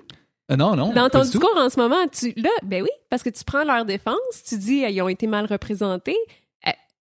Marie-Lou aussi a été mal Oui, oui, représentée. oui, oui, je, je- je Mais- critique ça aussi. Oui, oui. Mais Non, ce que je veux dire, c'est oui, toi peut-être, mais tu sais, je veux dire, ré- reconnaissons que ces, ces jeunes garçons-là qui ont l'air gentils, qui ont, malgré leur casquette, Ouais. ils ont l'air, ils, ont- ils reçoivent beaucoup plus l'empathie. J'ai l'impression que Marie-Lou, qui est comme pognée avec le fait que elle soit associée, malgré elle, à des discours dont elle n'est pas responsable. Mhm. Mais je fais, je fais pas le... Je fais pas... Je voulais pas te prendre en défaut. Non, non, non, mais... je, euh, voulais juste, di- je voulais juste faire remarquer qu'on a tendance à. J'ai autant d'empathie pour Marie-Lou, honnêtement. là. Ouais, ouais. Mais, Mais- en mais tant que je- je société, crois il y a- a que- pas, le, le New York Times n'est pas excusé euh, personne. là, tu sais. Comment? Le New York Times, c'est ben, le New York Times, l'équivalent du New York Times n'a pas fait l'apologie de Marie-Lou dans un. C'est ça, il n'y a pas eu qu'il pas- Tu sais, puis. euh, Puis- moi, j'en ai entendu beaucoup parler de, cette, de Mhm. ce revers de la médaille-là, comme quoi, puis ça, ça a été ultra instrumentalisé pour discréditer, discréditer les social justice warriors, Ouais. pour dire que sont encore une fois allés trop loin, Mhm. que c'est important de regarder les, les- le revers de la médaille. Je vois pas, non, tu sais, je trouve qu'il y a la critique à l'inverse cette affaire aussi, là. Je- souvent, il y a des il y a des on reproche des, des, des faits à des personnes des militants de gauche puis on regarde pas le revers de la médaille puis on n'a pas euh, il y a pas d'excuse des- des- de- des médias d'avoir d'avoir mal présenté une situation. Moi, je trouve que il y a beaucoup d'empathie pour ces jeunes hommes-là que, je ne vois pas nécessairement pour des militants de gauche. OK. Mais je m'excuse, je voulais pas dire Non, que tu avais plus d'empathie pour eux que pour Marie-Lou. Non, non, mais je, je, je pense qu'on s'est peut-être mal compris parce que moi, je veux dire, je suis. Les critiques pour Slav, je les comprends. Puis je, les- je les, à la limite, euh, je, je les, je les supporte. Là. Tu sais, je, Mhm. je, je comprends les, les critiques de fond. Sauf que je, je suis convaincu que dans ce mouvement-là, comme dans tous les mouvements, certaines personnes qui embarquent dans le train sans trop réfléchir, Mhm. puis qui raciste, Ben raciste, raciste, qui collent des étiquettes au monde. Puis que Mhm. ça, Mais de la même façon qu'on dit Hey, je peux pas croire que Manon Massé veut qu'on dise matrimoine. Ouais, ouais, ouais, exact. C'est la ça. même chose. Fait Ouais. que je pense que des deux côtés, il faut, faut faire attention à ce qu'on dit, il faut faire attention à nos perceptions, puis nuancer, mais il faut réfléchir, puis il faut, il faut euh, sa- savoir c'est quoi les faits dans une situation, Tu sais, dans toutes les situations. absolument. Je sais pas, euh, parce que tout ça, tout ça ramène un peu au, au- au point initial qui était de dire euh, qu'on a pu, en tant que société, le désir d'aller en profondeur dans un. d'approfondir notre, Mhm. euh, notre idée avant de prendre position. Puis, je sais pas qu'est-ce qui serait une meilleure façon de partager l'information. En fait, maintenant, avec, avec euh, qui lit un article après avoir vu un titre euh, qui Euh, moi, quand même. Ouais, mais c'est ça. Mais tu sais, je veux dire, en, en Oui, termes il y en a de, beaucoup en de termes gens de, qui de masse, ouais, là, ouais. moi aussi, j'essaie de j'essaie le plus possible, mais souvent, tu scrolls ton feed, t'as un Mhm. article. Tu sais, l'affaire de... On, en parlait avec. Patrick Sénécal, là. Ouais, ouais, ouais. Le- l'auteur euh, qui, est accusé de, de, pédophilie. de pédophilie, là, de, de, ouais, c'est ça. Des, des Partage, distributions de, distribution de pornographie juvénile. pornographie Mhm. juvénile. Lui, le oui, titre oui, de je pense que c'est l'article... important de mettre les nuances. Ouais, le, titre de l'article, c'était un auteur euh, accusé de distribution de pornographie juvénile Mhm. sans Oui, rien oui, d'autre. oui, oui. Sans rien d'autre. On a l'impression que c'est T'as un... l'impression que le gars, il avait, des photos il de avait Jean-François des terabytes Ouais, ouais. de, de, de, Ouais, ouais. de porn sur son ordi, là, tu sais, puis Ouais, il ouais. partageait ça à tout le monde, là, Ouais. sur le dark web. Alors que quand tu lis l'article, c'est tellement pas ça. Oui, oui, oui. Puis j'ai l'impression, ça c'est juste un exemple, un, un- microcosme de, de quelque chose de beaucoup Puis on se plus fait une gros. là. opinion en Ouais, ouais, puis là- fonction de... Ouais, effectivement. Quelqu'un lit ça, là, je Puis malgré nous, j'ai un- l'impression, parce que même moi, je vais jamais commenter un article sans l'avoir lu. Ouais. Par contre, comme tu dis, tu scrolls ton fil, tu, Tu vois, vois ça passer. Tu vois des, des- Tu cliques pas des- sur tous les articles que tu tu vois. cliques pas sur tous les articles et effectivement, on se fait une vision du monde à Ouais. partir d'articles qui Ouais. sont des de titres qui sont bien souvent des clickbait Exact. qui sont qui, Puis on qui est, on est misent tous le- victimes de ça. J'imagine que toi, quand t'écris, tu essaies de. On est tous coupables. là. On est tous coupables, Oui. exactement. Toi, tu dois réfléchir à ton titre, là, parce que Ouais, mais je suis pas très habile. Pour Ouais. être honnête, parce qu'on n'a pas. euh, j'ai à un moment donné, euh, mon, mon pupitreur me- m'expliquait que notre, notre titre, là, vraiment, on a le droit à 3-4 mots. Là. Ouais, Fait que ouais. Des fois, c'est Hmm. plus comme le mieux que je peux. Là. Le mieux que Fait tu que, tu sais, je suis peux, pas- ouais, suis pas, dans- je suis pas très forte dans le clickbait. Ouais. Je pourrais faire mieux. ben. T'aurais change avantage pas, à faire change mieux. pas. non, non, t'aurais avantage à faire mieux. Ta Oui, tribune pour serait avoir- plus grande. Ouais, ouais, c'est ça. Oui, c'est- ouais, c'est ouais. Sauf que ça. Je l'ai fait récemment. Mais Ouais. je pense écrit- qu'il y a une- il y, a une limite, il y a une limite, euh, une mince ligne à marcher, j'ai Ouais, l'impression. ouais, ouais. Parce que si, tu- si on va tout le temps dans des, dans des types plus chocs puis plus euh, Ouais, ouais. punchés, tout ça, ça, ça contribue encore à la Non, non, polarisation. sûr. Non, non, je veux Ouais, pas contribuer à ça. Mais tu sais, en même temps, tu veux pas utiliser les armes de tes adversaires, mais en même temps, eux, ils les utilisent. Ouais, ouais, C'est ça, tu fait que tu veux, tu veux quand même. c'est ça, exact. Comment tu vas Tu peux avoir. pas être un- complètement perdant là, dans la un situation. couteau à un combat Et- et- à, main- à Pour- pistolet, là. Tu Si on reparle de Mathieu Bock-Côté, là, quand, quand ce gars-là commençait à écrire, là, euh, v'là une couple d'années, là, c'était peut-être. euh, ça, fait, ça fait plusieurs années qu'il était, qu'il était au Journal de Montréal. Tu sais, puis même avant ça, il écrivait dans d'autres euh, dans d'autres tribunes. Puis, tu sais, c'était, des longs articles, là, tu sais, étoffés, avec, Mhm. euh, avec de la nuance, puis avec, tu sais, un titre. euh, puis tu vois ce gars-là, là, clairement, avec le temps, il s'est dit, il y a personne qui lit mes affaires. Fait que je- faut que je. Tu je- punch au début. fait est rendu une caricature, caricature de lui-même, puis il a écrit un gros titre euh, choc avec euh, quelques petites phrases punchées, puis c'est ça son article, puis c'est Les, comme les sous-titres hein, dans le Ouais. Journal de Montréal, Ouais. mais ça, ça fait partie de leur format. Là. Je Mhm. pense pas que ce soit nécessairement lui qui décide d'écrire comme ça, mais des fois, les sous-titres, j'y trouve tellement racoleurs. Là.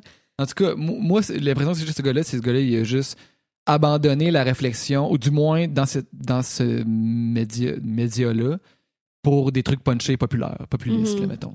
Ben, je pense que, on, on, on n'y échappe pas là, quand on rejoint un, un- un média. C'est très difficile pour de vrai de garder totalement son authenticité puis sa, ouais. de, de sa couleur. Je pense qu'il y a beaucoup de... On hérite beaucoup de, des façons de faire déjà de ce média-là.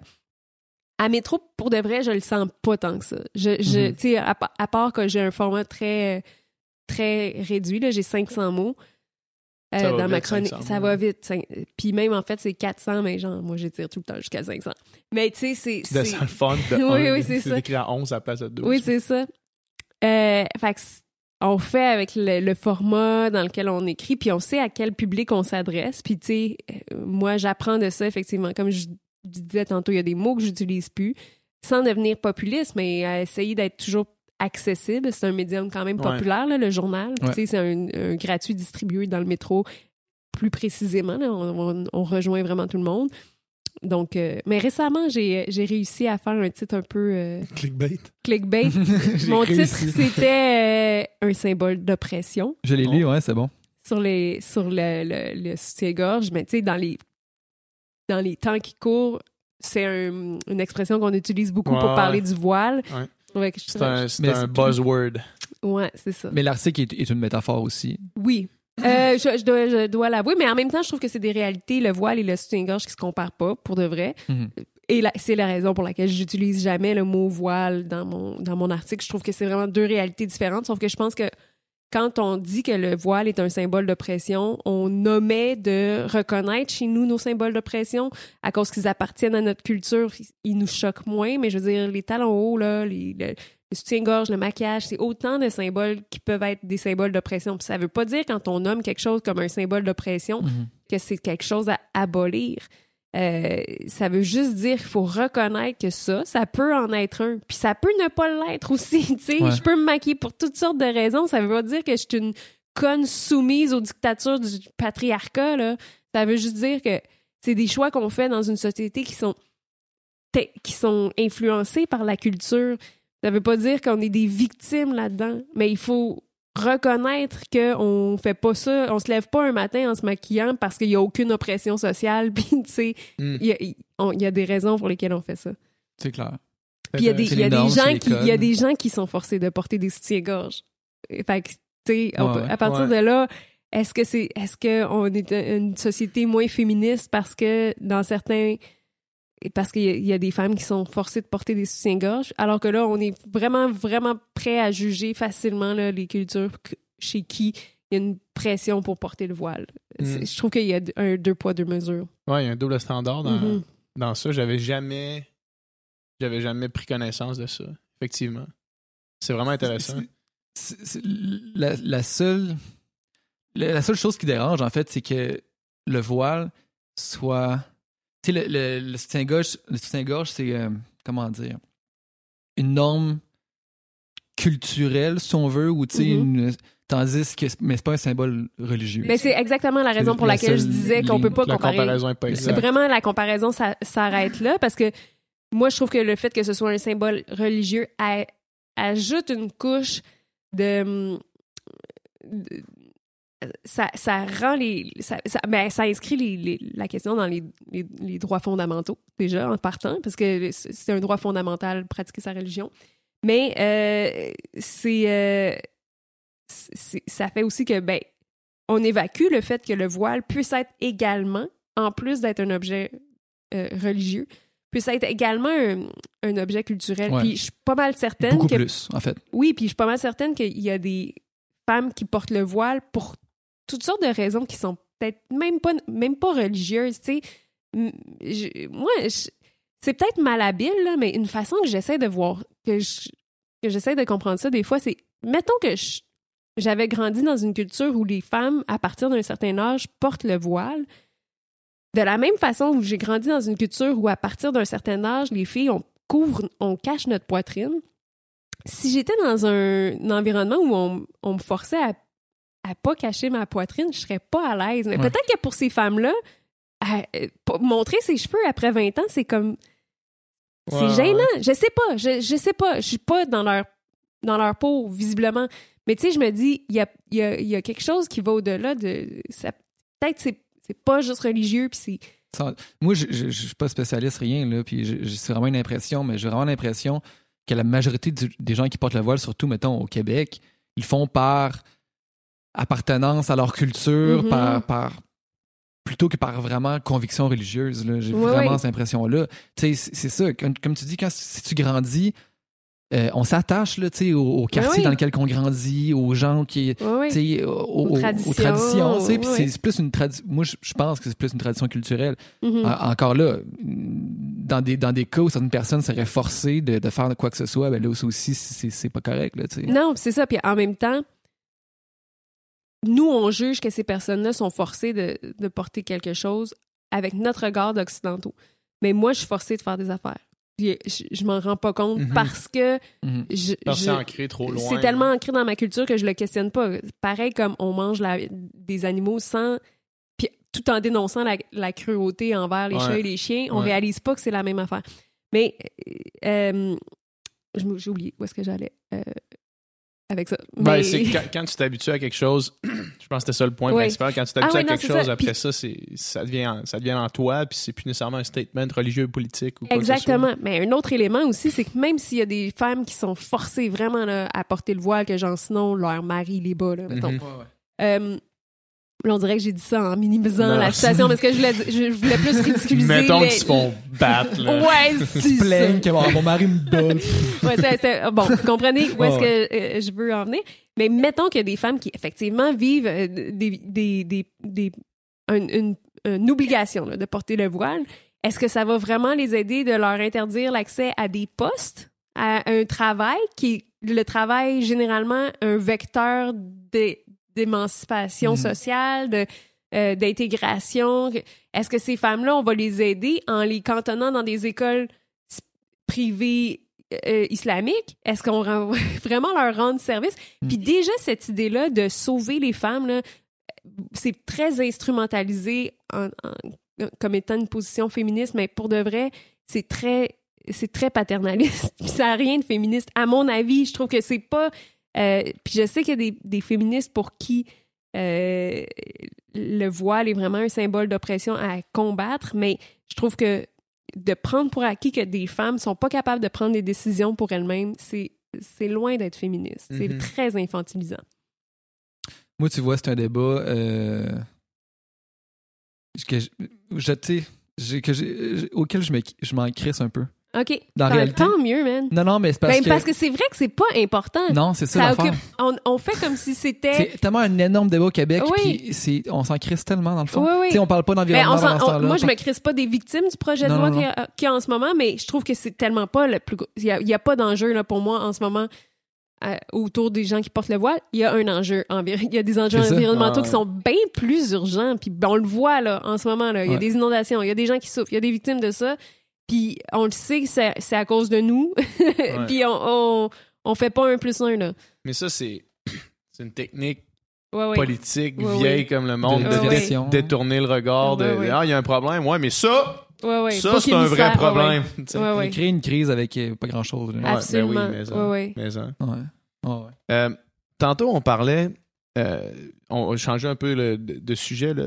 Tu parlais de quand, quand tu incarnes une cause ou quand tu prends parole dans une cause, les gens te voient un peu comme sur un, sur un, un piédestal moral. Mhm. L'ex- Je me rappelle plus l'expression exacte que tu as utilisée tout à l'heure. Mais euh, quand tu es sur cette espèce de. Quand les personnes te, te- voient ta position comme supérieure à la leur, se sentent attaquées Mhm. par ça, euh, moi j'ai remarqué un réflexe direct de vouloir trouver une faille Mhm. automatiquement Mhm. dans n'importe quelle autre sphère Ouais. de, de ton de ta rhétorique. Ouais. Puis ça, j'imagine que toi, tu dois le vivre constamment. Du monde qui essaie de trouver Ah ouais, là, on- pour la cause des femmes, hein, mais euh, telle affaire. Ouais. Puis, Genre, t'es féministe, mais tu te maquilles. Ouais, ou c'est ça, euh, t'es vegan, mais genre. Ben moi, pas, moi, ouais. mettons, t'es vegan, mais euh, t'es vegan, tu dis que c'est bon pour l'environnement, mais tu prends l'avion. Oui, je Ouais. comprends. Je comprends. Je, Wow. je dis Toi, tu prends pas que l'avion le d'abord. véganisme, c'est mieux pour l'environnement, mais en même temps, je, pense je suis jamais T'es pas en train de, de t'élever en pureté euh, Ouais, c'est ça. Environnementale. ça, ça, moi, je trouve ça extrêmement difficile à soutenir. Puis ça Mhm. m'amène à, à la question euh, que je voulais te poser par rapport à l'activisme durable. Mm. Comment tu fais pour perdurer dans le temps? Parce que euh, un des, des activistes vegan qui était le, qui était le plus central, Gary Yurovsky, a juste pris sa retraite jeune de Mhm. l'activisme parce que lui, c'était. Il, il était plus capable de, de gérer cette espèce de. de, de toujours euh, devoir se justifier pour tous ses comportements Mhm. parce qu'il pre- il prenait position pour une cause précise. tu sais. Mhm. Comment tu vois ça, toi? Est-ce que est-ce que c'est. Est-ce que ça, ça t'étourdit? Est-ce que ça, ça t'essouffle? Est-ce que ça t'épuise? Ben moi j'ai pris ma j'ai pris une pause de ma chronique au journal Métro il y a deux ans. Ouais. J'étais j'étais en burn-out là. Ouais. j'étais vraiment épuisée, j'étais je me sentais incomprise. Euh, puis je, je trouvais bon il y avait toutes sortes d'éléments là-dedans. Mais euh, puis je suis revenue deux ans plus tard avec une autre attitude, une autre perspective. Puis euh, il y a quelqu'un qui m'a fait comprendre la différence entre euh, la colère et l'indignation. Puis moi ça m'a aidé là.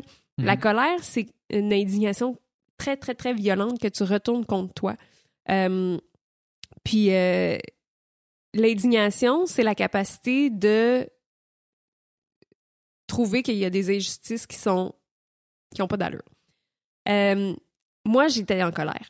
Euh, j'étais vraiment dans la colère, j'étais affectée par les injustices, ça venait me miner mon moral, ça venait, ça venait, ça rendait ma, c'était un poison, tu sais, la colère. Euh, puis j'ai transformé ça. en- je pense qu'on, en, en- je pense que ça venait me chercher pour des raisons euh, qui m'appartiennent, que j'ai réglées avec ma psychothérapie. Euh, mais, euh, puis ça m'a permis d'avoir une perspective nouvelle sur ces injustices-là, de les voir, de les constater sans qu'elles viennent m'atteindre personnellement. Euh, mais je suis pas sûre que ça répond à ta question parce que tu- ta question, c'est. Donc, moi, ça me permet d'aborder les enjeux sociaux de cette manière-là, peut-être Ouais. un peu plus détaché, Ouais, sans, sans être détaché totalement, dans le sens que je continue à les voir, puis je continue à, à, à les dénoncer. Tantôt, tu me demandais si je pouvais occup- euh, écouter Occupation Ouais, Double avant qu'on se mette à tourner, là. Ça, je me demandais. en laissant tomber ma, ma, ma, ma grille d'analyse Ouais. féministe et ma réponse fut non. Ouais. Mais j'ai quand même eu beaucoup de plaisir à regarder tous les épisodes d'Occupation tu me disais que ça n'a pas nécessairement le besoin d'éc- d'écrire un article sur chaque Exactement. situation problématique que tu Non, as. exactement. Puis, mais quant à la, à la cette, cette réalité-là où on se fait pointer nos failles, ce que je réalise de plus en plus, c'est étant donné qu'il y a des gens qui me confèrent une autorité en matière de féminisme ou de Mhm. droits LGBT, des fois vont se sentir pas à l'aise avec moi de, de, de- d'aborder certains enjeux ou de parler de certaines choses ou ben moi aussi même ça va m'arriver par exemple avec des militants antiracistes d'avoir peur d'être inadéquate ou de Mhm. je le vis moi aussi fait que je comprends c'est quoi euh, de- d'avoir peur de faire des faux pas ou de mais je pense que à partir du moment où on reconnaît que c'est une possibilité. Euh, on n'est pas parfait, on a le droit d'être imparfait, c'est totalement légitime. Ça se peut que je sois maladroite pour aborder des enjeux qui me concernent pas personnellement, ou même pour aborder des enjeux qui me Qui concernent pas concerne, ouais. personnellement, mais que j'ai pas euh, intellectualisé de la même façon que toi. Euh, à partir du moment où on reconnaît qu'on a le droit d'être imparfait, je pense que ça, ça allège un peu le, Le, le fardeau. fardeau. hein. Ouais, absolument. Puis, Mm. mais c'est vrai que c'est difficile à être euh, porter toujours ces causes-là. Ça vient avec un, un regard sur nous, ça vient avec euh, des gens qui effectivement tentent de nous discréditer de toutes les façons possibles, euh, qui, qui décèlent nos con- contradictions pour les pour invalider nos postures. Puis c'est ça. Est-ce que, est-ce que concrètement, dans tes- dans, au jour le jour, tu as changé des choses dans, dans, ce que, dans ce que tu fais pour ta santé mentale? tu sais? Ah, plein de choses. Ouais, ouais. Vraiment, mais tu sais, euh, dans les deux dernières années, là, ça a été vraiment un processus. Mhm. Mettons, la place que les réseaux sociaux occupent dans nos vies, on commence à mesurer le fait que ça a un impact sur notre santé mentale. Ouais, définitivement. Euh, fait que mon, j'ai pris une distance par rapport aux réseaux sociaux. Notre- une façon d'y arriver, j'ai recommencé à lire des romans. Mm. C'est Ouais. con, mais tu sais, c'est, c'est, on, on passe notre journée devant des écrans. Quand je passe une heure à lire un roman, j'ai l'impression d'être allée ailleurs. Euh, Ouais. ça, c'est un exemple. Tu sais, j'ai toujours été super euh, active. Fait que je fais de la course puis du yoga. Tu sais que les sports, ça, ça crée des endorphines puis Ouais, ça, ça permet de... Moi, c'est, moi, c'est, j'ai besoin de ça. Mhm. Vraiment, J'imagine qu'en quittant la compétition, tu l'as ressenti Ah que oui, ça te oui. manquait. Ah oui, mais hein. Puis, Ouais. il a fallu que je me trouve des objectifs pour être capable de me motiver parce que c'est comme ça que je fonctionne. là. Sauf que d'être capable de juste mettre à off pendant deux heures mon cerveau, Ouais. je reviens chez nous, puis je suis plus. Je suis moins fatigué Ouais. qu'avant d'être allé. Ouais, ouais, ouais, ça énergie. c'est la charge mentale vraiment Ouais. de, de ce. Je croyais pas que ça allait être comme ça. Tu sais, je croyais Mhm. pas que, mettons, prendre position, ça allait être de même. Ça allait être de Mhm. devenir une espèce de devoir euh, Mhm. constamment être en interaction avec les gens. Une autre chose que, que j'ai euh, changé par rapport à justement être- mon interaction avec les gens, c'est de, de- de faire plus de place à l'empathie. Quand les gens euh, sont pas d'accord avec moi sur les Ouais. réseaux sociaux puis vont me manifester d'une manière parfois agressive, j'essaie d'avoir de l'empathie pour- puis de me dire ben cette personne-là souffre. Euh, vis- t- Visiblement. T'envoies pas chier quelqu'un de manière agressive s'il n'y a pas une part de souffrance, là, je pense. Ouais. Cette personne-là souffre, puis ses souffrances va, va identifier, mettons, que ses souffrances sont à cause des féministes ou à cause des femmes ou à- bon, peut-être que c'est c'est pas les bonnes, il a pas identifié les bonnes, Les bonnes causes. causes, les bonnes sources à sa souffrance, mais sa souffrance elle est légitime. Mhm. Puis de comprendre ça, ça me permet d'avoir plus d'empathie envers cette personne-là, puis de lui répondre. Parce que l'agressivité suscite l'agressivité. Moi, si j'y réponds sans être Tout à agressive, fait. Je, je, je désamorce rapidement la Mhm. situation. Mhm. Maintenant, je peux pas être la travailleuse sociale du web Ouais, le répondre avec empathie à, à tout le monde, mais des fois, je le fais, puis c'est, ressourçant, mine de rien. Une catharsis pour toi. là. Ouais. Et une autre, une autre euh, chose que je fais qui a, qui a changé, c'est de. Bon, avec les réseaux sociaux, on compte beaucoup là-dessus pour notre vie sociale, puis Mhm. euh, surtout dans le domaine des idées. J'ai réalisé qu'il y avait un grand bénéfice à rencontrer les gens en personne, Mhm. puis vous, le- vous le faites avec Ouais. votre podcast, mais je pense que c'est super sain, puis ça, ça, ça aide à nuancer beaucoup les On se rend choses. compte qu'il y a plus de points communs que de terrains communs Ouais. qu'on. Ben qu'on oui, avec Ça beaucoup de monde avec des opinions divergentes. Puis ça nous permet d'être réellement reliés. Ce que vraiment les, les, les réseaux sociaux nous donnent une illusion d'être reliés alors qu'on l'est vraiment pas. Mhm. C'est des choses comme Mhm. ça que j'ai mises en place, mais très. Il y a des, des éléments là-dedans qui sont très concrets. Est-ce que tu sont... fermes les réseaux sociaux à partir d'une heure? euh, J'ai pas de j'ai pas de règles par rapport à ça. Par contre, quand quand j'ai quitté ma chronique au journal Métro, pendant comme deux mois, j'ai pas été sur les réseaux sociaux, j'ai rien publié presque. Puis ça, ça a comme fait une zone tampon, puis j'ai plus jamais eu la même attitude par rapport aux réseaux sociaux Mhm. naturellement. Tu sais, je pense que j'ai cassé une habitude Ouais. où j'ai, Ouais. justement, tu disais, je ressens pas le, le besoin de m'indigner sur tous les éléments. Euh, ben, en- il y a deux ans, je t'aurais pas dit ça. ouais. Euh, je... C'est comme une dépendance que une f- tu fais un sevrage puis tu te rends compte que tu étais dépendant puis tu Ouais, t'en- c'est tu ça. savais pas, tu sais. C'est ça. Ben, Tu moi, je, je, je prends, je fais un, un- un exemple, mais tu sais, quand je suis allé deux semaines au Pérou, euh, dans les montagnes, pas, pas d'Internet, mhm. je- tu, tu te rends compte en maudit à quel Eh point tu es habitué d'avoir Internet tout le temps. puis Oui, c'est pas grave de, de- pas de- l'avoir. Ouais. T'as l'impression de redevenir un humain, de redevenir Ouais. toi, d'avoir des idées. Tu sais, t'as vraiment l'impression. Moi, je, sérieux, ça. Faut dire que t'étais sur l'acide pendant deux semaines. Ah, OK, OK. Non, mais moi, ça m'a vraiment fait réaliser à quel point, tu sais, il il faut le positif, les réseaux sociaux. Je, Ouais. je dis pas que j'en Oui, oui, en ça. On arrière. n'est pas en train Mais d'avoir faut, un discours. faut euh, apprendre à bien les utiliser puis à pas devenir fou Ouais. avec ça parce que Mhm. ça rend fou. là. ben, Il y a de plus en plus d'études. Ben, je dis il y a plus- de plus en plus d'études. Je pense qu'on commence à voir que les réseaux sociaux agissent un peu comme une dépendance. Tu sais, les likes, là, ça, Ah ça sécrète, ça nous fait sécréter de la, Ah ouais, de la dopamine. que j'avais, je suis coupable de pas avoir lu. Oui, c'est ça. Mais on peut imaginer, tu sais, ben effectivement, la- définitivement. la- ça, ça envoie C'est une hypothèse. ça joue avec le système de récompense, puis euh, quand on en a pas, on est comme ah, j'en veux, tu sais. Je pense que ça, ça joue dans les mêmes zones du cerveau, puis effectivement, ça, ça faut, faut qu'on faut qu'on se gère. Ouais. Vraiment. Instagram ont eu une drôle d'idée, puis ils l'ont enlevé, probablement parce qu'ils ont remarqué que c'était une drôle d'idée. Et à, à chaque fin de la semaine, ils t'envoyaient un, un- une notification avec le temps que tu avais passé Ah ouais. sur hein? Instagram Ben, cette moi, mon téléphone, le le fait, fait. Le, ouais. télé- le téléphone le fait, mais là, c'était Instagram qui le faisait. Moi, j'ai reçu la première notification. J'ai paniqué. C'est j'ai remis en ouais. question ma vie au complet. En plus, c'était pendant le temps des fêtes. Fait que pendant Mhm. deux semaines, Ouais, pendant ouais. le temps des fêtes, j'ai laissé mon sel dans ma poche. Quand je suis revenu du temps des fêtes, j'ai fait OK, voici comment je vais fonctionner à partir de maintenant. Mhm. Parce que juste cette notification-là m'a effrayé. là. Je me suis dit, le temps que. Puis, quel pourcentage du temps que j'étais là-dessus, est-ce que j'étais vraiment en train de faire quelque chose? Tu étais vraiment engagé. Engagé à faire de quoi? De constructif, de Hey, productif? non, combien de temps on passe à être juste. On À refresher le feed et avoir tout le temps la même photo parce qu'il n'y a pas de nouvelles affaires. Tu sais, on on n'est plus capable d'attendre. On n'est Ouais. plus capable. Moi, ma, ma mère me disait toujours. Arrange toujours, arrange-toi toujours pour avoir un livre avec toi parce que tu veux pas attendre. Ma mère elle est TDAH, là, fait Mhm. qu'elle elle aimait pas ça, attendre, mettons, à la Ouais, salle d'attente. Mais là, on a le téléphone, puis c'est tellement improductif, là. C'est, c'est, c'est... Ouais.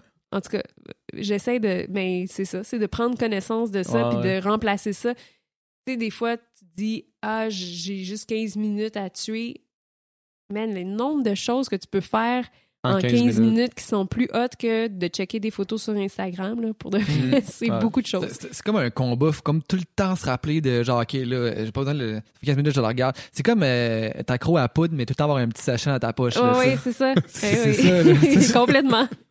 Je sais pas où t'es allé chercher cet exemple-là. C'est l'enfer. Euh, Pareil. euh, Il y, il y a quelque chose d'autre?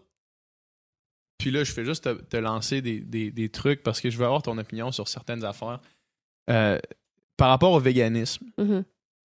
une fois que tu prends connaissance du concept du spécisme, puis que tu, tu le trouves légitime, Mhm. fait que tu peux, tu peux, tu peux savoir c'est quoi, donc Mhm. la- de, de- de- de considérer des espèces di- différentes de d'autres espèces. Euh, mais si tu le juges légitime, comme moi c'est mon cas, puis de dire Ouais. les humains on est une espèce animale comme le cochon. Ouais. Une fois que tu juges ça légitime, comment tu peux vivre en sachant ce qui se passe? Moi, c'est ça ma question parce que je, je me force moi-même à dire c'est pas si grave que ça. Mhm. Parce que sinon, sinon tu, peux- tu peux pas vivre dans ce monde-là. C'est puis tu impossible. peux pas vivre dans un monde où tous tes pères sont des criminels. Exact, c'est ça. C'est ça parce que. Moi, j'en avais parlé à, à Élise euh, Saunier, qui est... Élise excuse-moi. Euh, excuse-moi, Élise. Élise Desaulniers, qui est, euh, qui est directrice de la SPCA, puis qui est ouais. une Une sommité euh, végane. Exactement. tu sais, comment tu peux être une militante végane puis accepter ouais. que dans ce monde-là. tes semblables sont ce que tu considères un peu comme des, des tueurs. Des tueurs en série, des, des meurtriers puis- massifs. c'est un peu la même position, mettons, que les personnes pro-vie ont, là, dans un sens. Ouais, comme ouais, les personnes ça, qui ouais. sont contre l'avortement, ils considèrent que ceux qui ont eu des avortements, c'est des tueurs. tu sais. Ouais. Euh, je sais pas comment on arrive à réconcilier ça. Moi, personnellement, j'adhère à la thèse. Ouais. Je continue à consommer des produits animaux puis des, comment du- comment est-ce que fromage. comment est-ce que tu Je le pense- fais si t'adhères à si, t'es- si- c'est ça ma question c'est c'est parce que Mais je pense que c'est très culturel. C'est tellement. Je pense que euh, c'est beaucoup plus ancré dans notre culture de consommer ces, ces, ces, ces produits-là sans se questionner. Tu sais, on, a, on a donné des noms différents. Tu sais, on, on dit pas qu'on mange du cochon, on dit qu'on mange Ouais, du porc. Euh, puis, ça, c'est juste un exemple, mais ils ont tous été. Bacon, euh, bacon, euh, poulet. contrefilet on- pas. euh, non, c'est ça. Puis, tu sais, je pense que c'est. Il faut plutôt faire le chemin à l'inverse. C'est beaucoup plus difficile de se rappeler à chaque fois qu'on mange de la viande ou des produits animaux que on, on, on mange quelque chose qui fait souffrir quelqu'un. Tu sais, j'en ai pas de justification pour, Ouais. pour ne pas être vegan. Très sincèrement. mais c'est ça c'est ça c'est ça souvent Je, je me plais, je me, je me réconforte dans l'oubli ouais dans, le- dans le fait de, de faire du déni sur ces sur cette puis je pense que c'est la raison pour laquelle c'est si difficile à vendre comme idéologie parce que le compromis tu fais comme ouais il y a des gens qui souffrent mais man du bake ouais. je pense que le compromis est trop gros en ce moment pour culturellement pour la plupart des gens fait que Ouais. les gens préfèrent de loin être dans le déni non exact exact puis euh, je lisais un, li- un livre un essai un des premiers essais sur le véganisme que j'ai lu en sortant d'occupation double qui s'appelait comment voir mon steak comme un animal mort ouais ouais ouais Puis dans ça, il disait à défaut d'être vegan, tout le monde devrait prôner le véganisme. Mhm. Lui, c'était ça son point de vue. Ah, C'est- mais c'est vraiment ma posture, en fait. Parce ça. que moi, je suis. J'étais avec vous, les gars, là. Mais, tu sais, je suis- pas un. Tu sais, c'est sûr que je mange vraiment moins de produits animaux que la plupart des gens. Ben, si tu dis que ta blonde est végétarienne. Ma blonde euh, est végétarienne à la maison, on mange base, végétarien. Euh, puis tu sais, je je suis pas, euh, je capote pas sa viande. Puis mais mais c'est ça. Tu sais, je l'ai fait le défi 21 jours vegan, puis ça, les- la- me priver de lait et de, Ouais, ouais. de- de fromage et d'œufs là, c'était les choses les plus difficiles. là. Je, je, je suis pas rendue là. Tu sais, je trouve que c'est, c'est, c'est encore pas assez. Mais, je te- mais en même temps, euh, au moins trois soupers par semaine, on, c'est vegan puis on s'en rend pas compte. tu sais. Ouais. Euh, dès qu'on mange des, des- des repas avec du tofu, euh, avec des, des protéines euh, végétales, la plupart du temps, c'est. Mais c'est quand on essaie de rajouter des protéines dans un repas qu'il n'y en a pas nécessairement, mais là, c'est quand ça va être des œufs, du fromage. en tout cas. Mhm. Mais, euh, mais ouais, je pense qu'effectivement, tu sais, faut, à, à défaut de pouvoir faire ces compromis-là nous-mêmes, je pense qu'il faut reconnaître que c'est totalement légitime et c'est vous qui avez raison, bien plus que l'inverse. C'est juste qu'on a. Ça nous. Ça, trop rochant, c'est Ouais. trop compromettant. Ça, c'est. Moi, j'ai- l'impression, dans ce cas-là, même si, ce- que je vais dire là, euh, c'est pas, c'est pas tous les, les activistes véganes qui diraient ça, parce que pour certains, l'urgence est trop est trop forte, là, Mhm. de dire faut que ça arrête maintenant, sais. Mhm. Mais sachant, une fois que tu sais que ça arrêtera pas maintenant, aussi pénible ça peut être de considérer que ça va continuer encore pendant des dizaines d'années, de se dire, si tout le monde prône, comme, comme toi, comme ton approche, ou comme Doom qui, qui est végétarien, de dire, c'est la chose vers laquelle il Ouais. faut s'en aller. Ouais, ouais, ouais. Diminuons notre consommation de produits d'origine animale. Quand tout le monde va se rendre compte que c'est diminué, il va y avoir des trucs qui vont remplacer le lait Mhm. comme on le connaît, le lait de vache comme on le connaît. Il va y avoir des trucs qui vont Mais remplacer. Puis ça a déjà lieu, Ça arrive sais. déjà. c'est- Tu sais, le, le, le, le AEW qui font des Beyond là, les Meat, Beyond puis Meat le, dans le les. IGA maintenant. Tu sais, Ouais. des affaires comme ça, euh, je suis allée dans une euh, à cette île en fin de semaine au salon du livre de la Côte-Nord, il y avait une cafétéria qui a tout le temps une option. Ouais. Euh, puis c'est ça qu'elle me disait en fait, Elise Desaulniers, elle me disait étant donné qu'il y a tellement de chemin à faire, je préfère me réjouir des améliorations Ben non, et c'est des avancées c'est justement ça, c'est Mhm. ça le que point. d'être fâché contre les, gens qui adhèrent pas. Puis c'est beaucoup plus, premièrement, constructif. Puis je pense qu'on va y arriver. Je pense que, mettons, nos générations, je, je regarde les gens qui ont des enfants autour de moi. Tu sais, mettons que ton enfant de un an aime pas la viande, ce qui est le cas de beaucoup d'enfants. Là, tu le forces plus. Là. Là, tu le Ouais, forces ouais. plus. Maintenant, on Puis le force cette personne-là va grandir dans un environnement où mène le tofu puis les l'humus, c'est cool là, Ouais. tu sais, puis c'est ce que je préfère euh, tu sais. Puis je pense que les générations futures vont de plus en plus avoir un regard critique par rapport à notre consommation de produits animaux.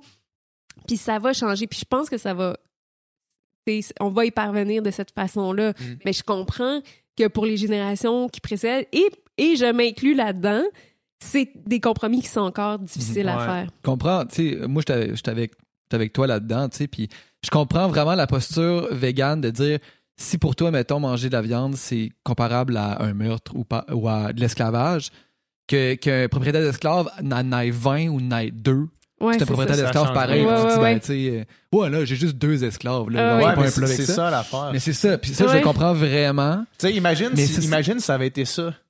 Ah ouais. Mettons, c'est comme, OK, on abolit l'esclavage, mais là, vous avez juste le droit à deux, genre, Ouais, Moi, je deux suis par flexi semaine. esclavagiste. C'est ça.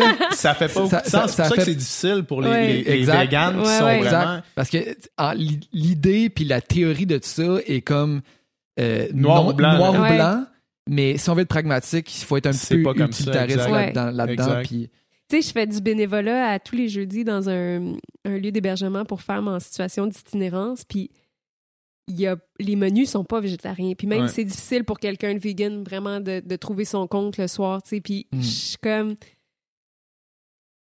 J'imagine qu'un jour, ce genre d'organisation-là va avoir essentiellement des menus végétariens. Puis il y a beaucoup de femmes parmi les bénéficiaires de l'auberge qui, qui sont végétariennes, tu sais. Mhm.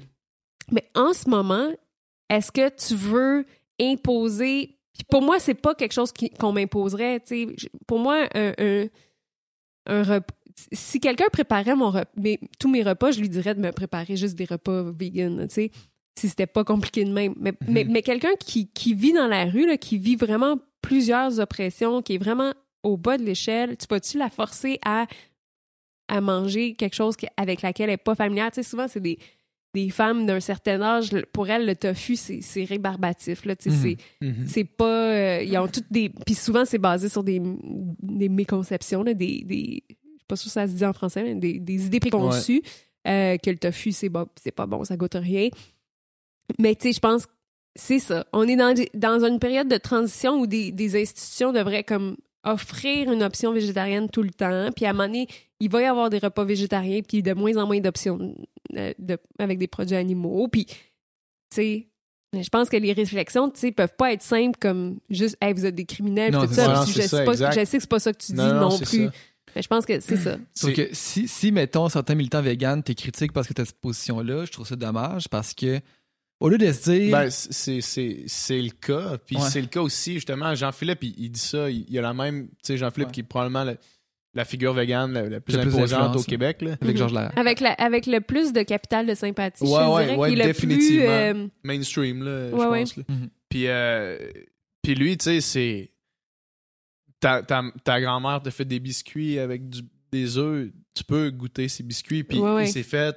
S'est fait Ah ramasser ouais. par, la, par, Ouais. par les activistes. ah ouais. Ben, il, est, il est adoré par les gens comme moi, qui sont, qui sont plus nuancés. Ma blonde aussi, elle adore Jean-Philippe. Mhm. Sa, sa- sa rhétorique, c'est c'est la même que nous. Mhm. Euh, par contre, il y en a qui n'étaient pas d'accord avec, Mhm. avec sa, sa présence, tu. Puis, c'est- puis c'est correct, tu c'est correct de pas être d'accord. C'est juste que. C'est qu'au lieu de se dire, on n'est pas parfaitement d'accord, mais on a la même cause, puis on va aller dans la même direction, des fois, ça vire en attaque, puis là, ça fait juste comme euh, se virer les Mais uns contre les ça, autres. ça va être la même chose dans toutes C'est ça qui les- arrive, je pense, dans Ouais. les en, en général, c'est que t'en as certains qui, qui ont une différente vision, mettons, du féminisme que Mhm. toi, puis là, ça, ça se querelle, puis des fois, du point de vue avec ta...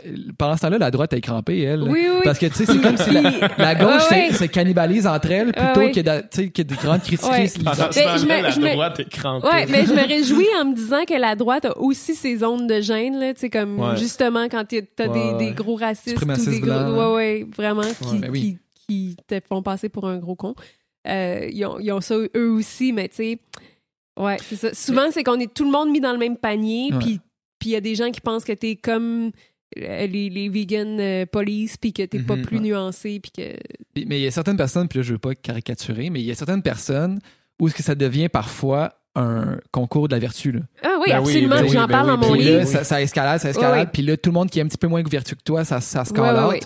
Puis Des fois, c'est très rhétorique. Ben là, le qui, c'est qui maîtrise le mieux les codes, puis il y a une espèce de plaisir à, à, à montrer que tu maîtrises les codes. Mais je te dirais, je Ouais. pense pas que ce soit la majorité. Puis je comprends la tentation, parce que Ouais. tu as envie d'appliquer une grille d'analyse qui... qui puis de l'appliquer jusqu'au bout, puis à un moment donné, attends, là, calme-toi, puis... il faut aussi, tu sais- tu sais, mettons, ces idées-là qui, qui souvent se propagent dans le milieu universitaire, ça crée des bulles, veux, veux pas, là, tu sais. Mhm. Puis Ben oui, ça, devient, puis là, tout le monde se craint à ces con- concepts-là, puis là, t'apprends des nouveaux concepts, fait que t'es- t'es plus porté à les voir, là, tu sais, parce que c'est nouveau, ça, puis t'es t'es excité par ça, puis t'es- t'es engagé par ça, sauf que après ça, il, il, il faut, il faut aussi ramener ça terre à terre, pragmatique, puis Mhm. comment appliquer ça, comment faire passer ce message-là dans le vrai monde. Ouais. sans, Ben, c'est ça, euh, le mot pragmatique, ouais. là, souvent les radicaux, ils haïssent ça parce que c'est comme ouais, moi, je- Mais c'est ça. Ouais. Pragmatique, c'est comme une façon de faire des compromis. C'est comme Ouais, moi qui ça. décide d'être gentil alors que je suis en colère. ou tu que- Hmm. Mais Ouais. c'est comment t'as plus d'influence, tu ouais, c'est ça. Ben, c'est, C'est la question principale, euh, c'est la question au centre de tout ça. on veut toute la même affaire, tu sais. C'est que ça prend de tout. Tu sais, ça en prend des radicaux qui vont Ben, loin pense qui que définissent que le miel, c'est aussi problématique que le cuir ou que, tu sais. Ouais. Je pense que ça prend des radicaux pour réfléchir à la. Parce que radical, ça veut dire ça, tu sais, aller à la racine du problème. Ça en prend. Puis ça prend des gens qui permettent une meilleure adhésion plus large à la cause. Puis ça prend des oui. gens qui. Euh, Mais il faut que tout le monde s'écoute dans, dans ce- Ouais. cette direction commune-là, je pense. mhm. Mais effectivement, moi, je, suis- je suis d'accord que, tu sais, les, les activistes, euh, je déteste le mot extrémiste, Mhm. euh, mais les, les activistes plus euh, sur le plancher, Mhm. qui, qui euh, ouais, peut-être radical, qui, euh, qui font voir des, des, des choses qu'on verrait pas sinon. Mhm. Euh, par exemple, du monde qui vont undercover dans des, dans des, euh, des abattoirs, qui vont undercover dans des fermes de fourrure, qui sortent des vidéos de là qui sont qui sont dégueulasses Ouais, complètement. Chose que moi, je ferais jamais. Mhm. Jamais de la vie, j'irais Mais c'est leur rôle à eux, tu sais. Toi, t'es le cheerleader. tu. Ouais, c'est ça, exact. Ouais. Exact, mais je pense que ça prend de ça. Oui, oui, Ça absolument. Tout ça, j'ai Tu l'impression. sais, je veux dire, tu serais pas vegan aujourd'hui s'il y avait pas des gens vraiment extrêmes qui t'avaient précédé. Tu sais, les gens qui ont, qui ont commencé à être vegan, c'était des végétariens extrémistes. Tu sais, c'était Ouais, des- les gens qui. Puis même les végétariens, quand ça a commencé, c'était voyons donc que tu vas pas manger de viande. Tu sais, Mm. c'est comme. Il faut toujours remettre en perspective que les idées qu'on trouve extrêmes aujourd'hui, souvent, ben, ils sont. C'est des. Ils seront plus Ouais, éventuellement. Ils seront plus éventuellement. Il y en a que oui, là, tu sais, je veux dire, il y a des, il y a des, des, des, des phénomènes avec lesquels on sera jamais à l'aise avec raison. Mhm. Mais tu sais, il faut se rappeler que dans le temps que les femmes militaient pour le droit de vote, on riait d'elles. Ouais. Puis on les Les trouvait suffragettes extrémistes. étaient extrémistes. C'est ça. Ah, si tu regardes le cours de l'histoire, ça ça en va pas par là, là. ça s'en va par là, là, tu sais. Ouais, ouais, c'est ça. Puis, puis c'est ça, exa- exactement. Tu sais, c'est jamais. Tu sais, le, le conservatisme. De- je pense que des fois, certains conservateurs, le but, c'est juste de dire on va, on va mettre le pied sur le frein pour transitionner Mhm. d'une manière euh, un peu Ben, plus souvent, douce. Là, tu sais. oui, puis souvent, c'est des gens qui sont attachés Ouais. à une- une- un ordre établi. Eh, Puis généralement, j'aurais tendance à dire parce que ça les favorise. Ouais. Il y, y a un intérêt aussi. C'est pas désintéressé, puis c'est pas nécessairement pour le bien commun nécessairement. Mais puis c'est correct. C'est correct qu'il y ait des conservateurs qui tirent leur bord de la couverte. Nous, on tire notre bord de la couverte, puis c'est, c'est- ça prend de tout pour faire un monde. Ouais. Il y avait, il y avait une, une question que je me demandais, c'est. Tu sais, tantôt, justement, on parlait de. Tu sais, des fois, les, les, les, euh, la gauche qui se calote entre eux autres, Ouais. ou bien qui, ou qui vont. qu'une personnalité va dire quelque chose, à tout le monde en parle un dimanche, puis que le lundi, ça va être. le- le- on, on va répondre à tout ça. Puis, dans certains cas, on dirait qu'il n'y a pas de rédemption possible pour certaines Mhm. personnes, tu sais. Mhm. Puis ça, ça, ça. Tu sais, mettons qu'on mettons qu'on prend l'exemple de, de Kevin Hart euh, aux États-Unis, tu sais, l'humoriste euh, Ouais. noir qui était censé animer les Oscars, tu sais, Ouais. qui a fait des Et puis tweets. Il y a plusieurs couches là-dedans. Ah ouais, parce qu'on ouais, est lui- sûrement lui, plus sévère envers lui parce qu'il est noir que d'autres Ouais. humoristes qui ont peut-être fait des jokes homophobes qui étaient Il y en moins a tous les jours qui se font des jokes homophobes, là, Ouais. encore Ouais, aujourd'hui. ouais, Puis, ouais. puis tu sais, parfois sont drôles, ces jokes-là, dans le sens Oui, que, dans le sens avec que toi. parfois, c'est pas nécessairement euh, la réelle euh, Non, pensée non, de, ça. Non, non, de faut, ouais, ouais, faut mettre en perspective. Puis, euh, mais c'est ça. En plus, tu sais, mettons, quelqu'un qui est. Mais généralement, ces jokes-là, dans ce cas-là, sont pas homophobes. Ils vont Non, être comme ça. des jokes d'homosexualité, ça veut pas... Oui, c'est ça. Ouais. Excuse-moi. Mais en plus, tu sais, c'est un, c'est un humoriste qui fait premièrement qui a un style très consensuel. Tu sais, c'est Mhm. pas un polémiste ou c'est pas Mhm. quelqu'un qui a un style d'humour vraiment qui, qui va jouer sa ligne, tout ça. Mhm. Qui, qui fait qu'il y avait des tweets, euh, v'là 8-10 ans, je sais pas trop exactement, des jokes à caractère homophobe qui, qui pensaient De- qu'il- Il y a 8-10 ans, étant un contexte où des jokes homophobes, tout le en monde en faisait, ben oui. Ouais. Puis, Pas tout le monde, mais je veux dire de pl- plus qu'aujourd'hui. ben oui, exactement. Puis- Danny Turcotte qui, euh, qui disait que lui-même en faisait là, oui. ouais. constamment. Sais, à. Piment Fort, tout Ouais. le monde en faisait. Ouais, Puis ouais. tout le monde regarde ces jokes-là 20 ans plus tard en se disant « Oh mon Dieu, que c'est Oh gênant. shit, ouais, c'est ça. Fait que là, après ça, les gens trouvent ça. Kevin Hart est- fait des blagues homophobes, c'est inacceptable, nanana, nanana. OK, ça devient une grosse affaire, fine, parfait. Tu sais, il, il se fait, il se fait caller out, puis il s'excuse. tu sais, Il Mhm. dit je, je- je ne suis pas cette personne-là, ou j'ai évolué, ou Mhm. tu sais, je pensais que c'était drôle, ce l'est pas. Mhm, Puis on avance, puis on continue. Puis si j'ai heurté du- des gens, sincèrement, je m'excuse. mhm. Fine. Sauf que là, ça continue. Ouais, moi, moi ça, ça pour de continue, vrai, se Puis ça m'est arrivé, là, il y a des. Ouais. J'ai, tenu des positions, par exemple, sur le blackface il y a plusieurs années que j'endosse plus du tout. Ouais. Et on m'a vraiment fait comprendre de la bonne façon, tu sais, que. euh, on m'a fait comprendre pourquoi c'était une pratique qui était euh, inadéquate, puis tout ça. Mhm. Puis. euh, il y a des gens qui m'en veulent encore puis qui m'en tiennent rigueur encore. Puis, tu sais, je peux comprendre. Puis c'est leur... Cela dit, je te dirais que c'est vraiment une minorité de personnes. Après ça, tu sais que les autorités qui avaient donné, le, qui avaient confié ce mandat-là à Kevin Hart, qui lui ont Mhm. retiré. Moi, à partir du moment où quelqu'un reconnaît ses torts puis s'excuse, je trouve qu'on devrait. c'est sincère, tu sais. Oui, oui. Ouais, puis c'est habile Puis que les torts sont pas. euh, des fois, les torts en contexte sont pas un crime. euh, tu sais, qui- de, de Oui, oui. guerre. Si elle quelqu'un, on s'en Oui, oui, oui. c'est ça. S'il Euh, ouais, quelqu'un dans un autre contexte, mais il Ouais. s'excuse. Oui, oui, non, ça, effectivement, il y a, de- il y a des nuances Il à apporter. il y a des- il y a Bien- des niveaux.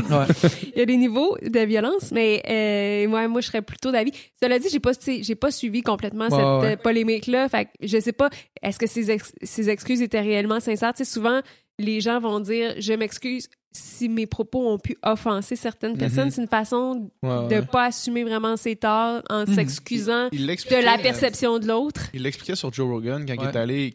il disait que quand c'est sorti tout ça, il a dit Je m'excuse. euh, puis là, je voulais pas dire ça, je suis plus cette Mhm. personne-là. Puis après ça, je pense que ce qui a été problématique avec la communauté LGBTQ, c'est que euh, il, vou- il voulait pas répéter encore ses excuses. Ouais, Eux ouais, autres, ouais. il aurait voulu qu'il aille sur toutes les plateformes, qu'il s'excuse sur le tout. Lui, Ouais, il a fait ouais. Je me suis excusé. Je me Ouais, suis excusé. Je pense, Combien de je pense fois, qu'il ouais. l'a répété quelques fois jusqu'à temps qu'à chaque fois qu'il s'excuse, c'est comme ça redoublait ramène. d'ardeur. Ouais. Fait qu'à un moment donné, il dit, j'ai arrêté d'en parler, je me suis Ouais, excusé, ouais, j'ai ouais, plus rien à ajouter là-dessus. tu sais. Mhm. Fait que, euh, on dirait que pour certaines personnes, c'est comme. Tu peux pas revenir. Une Mhm, fois que tu t'es fait caler, c'est comme. Bon, ben, toi, toi t'es mort. tu sais. Ouais. Puis même Je si, me demande, sincèrement. pour combien de personnes c'est, euh, tu sais, Ah, comme, ouais, je disais, Lui, moi, par, remplir des par rapport au blackface, Il n'y aura pas de problème avec il y a peut-être deux personnes qui continuent à m'en tenir rigueur.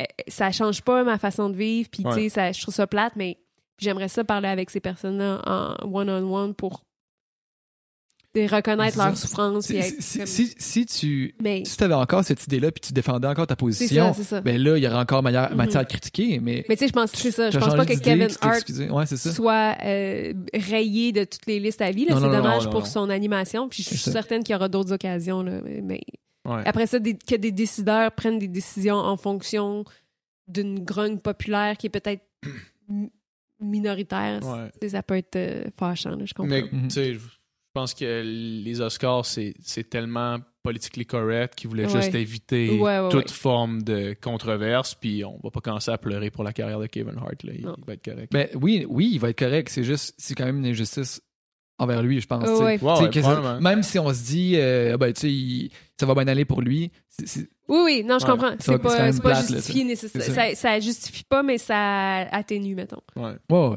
ouais. Hey, C'est un plaisir, les garçons, de parler aussi là. longtemps avec vous puis d'avoir le temps d'étayer. ben oui, ben En détail, ma pensée. Ouais. C'est le but. T'as-tu euh, t'as-tu des choses à. Là, les gens, il faudrait qu'ils lisent ton livre. Qu'ils On peut plus livre? rien dire, Ouais. le militantisme à l'ère des réseaux sociaux.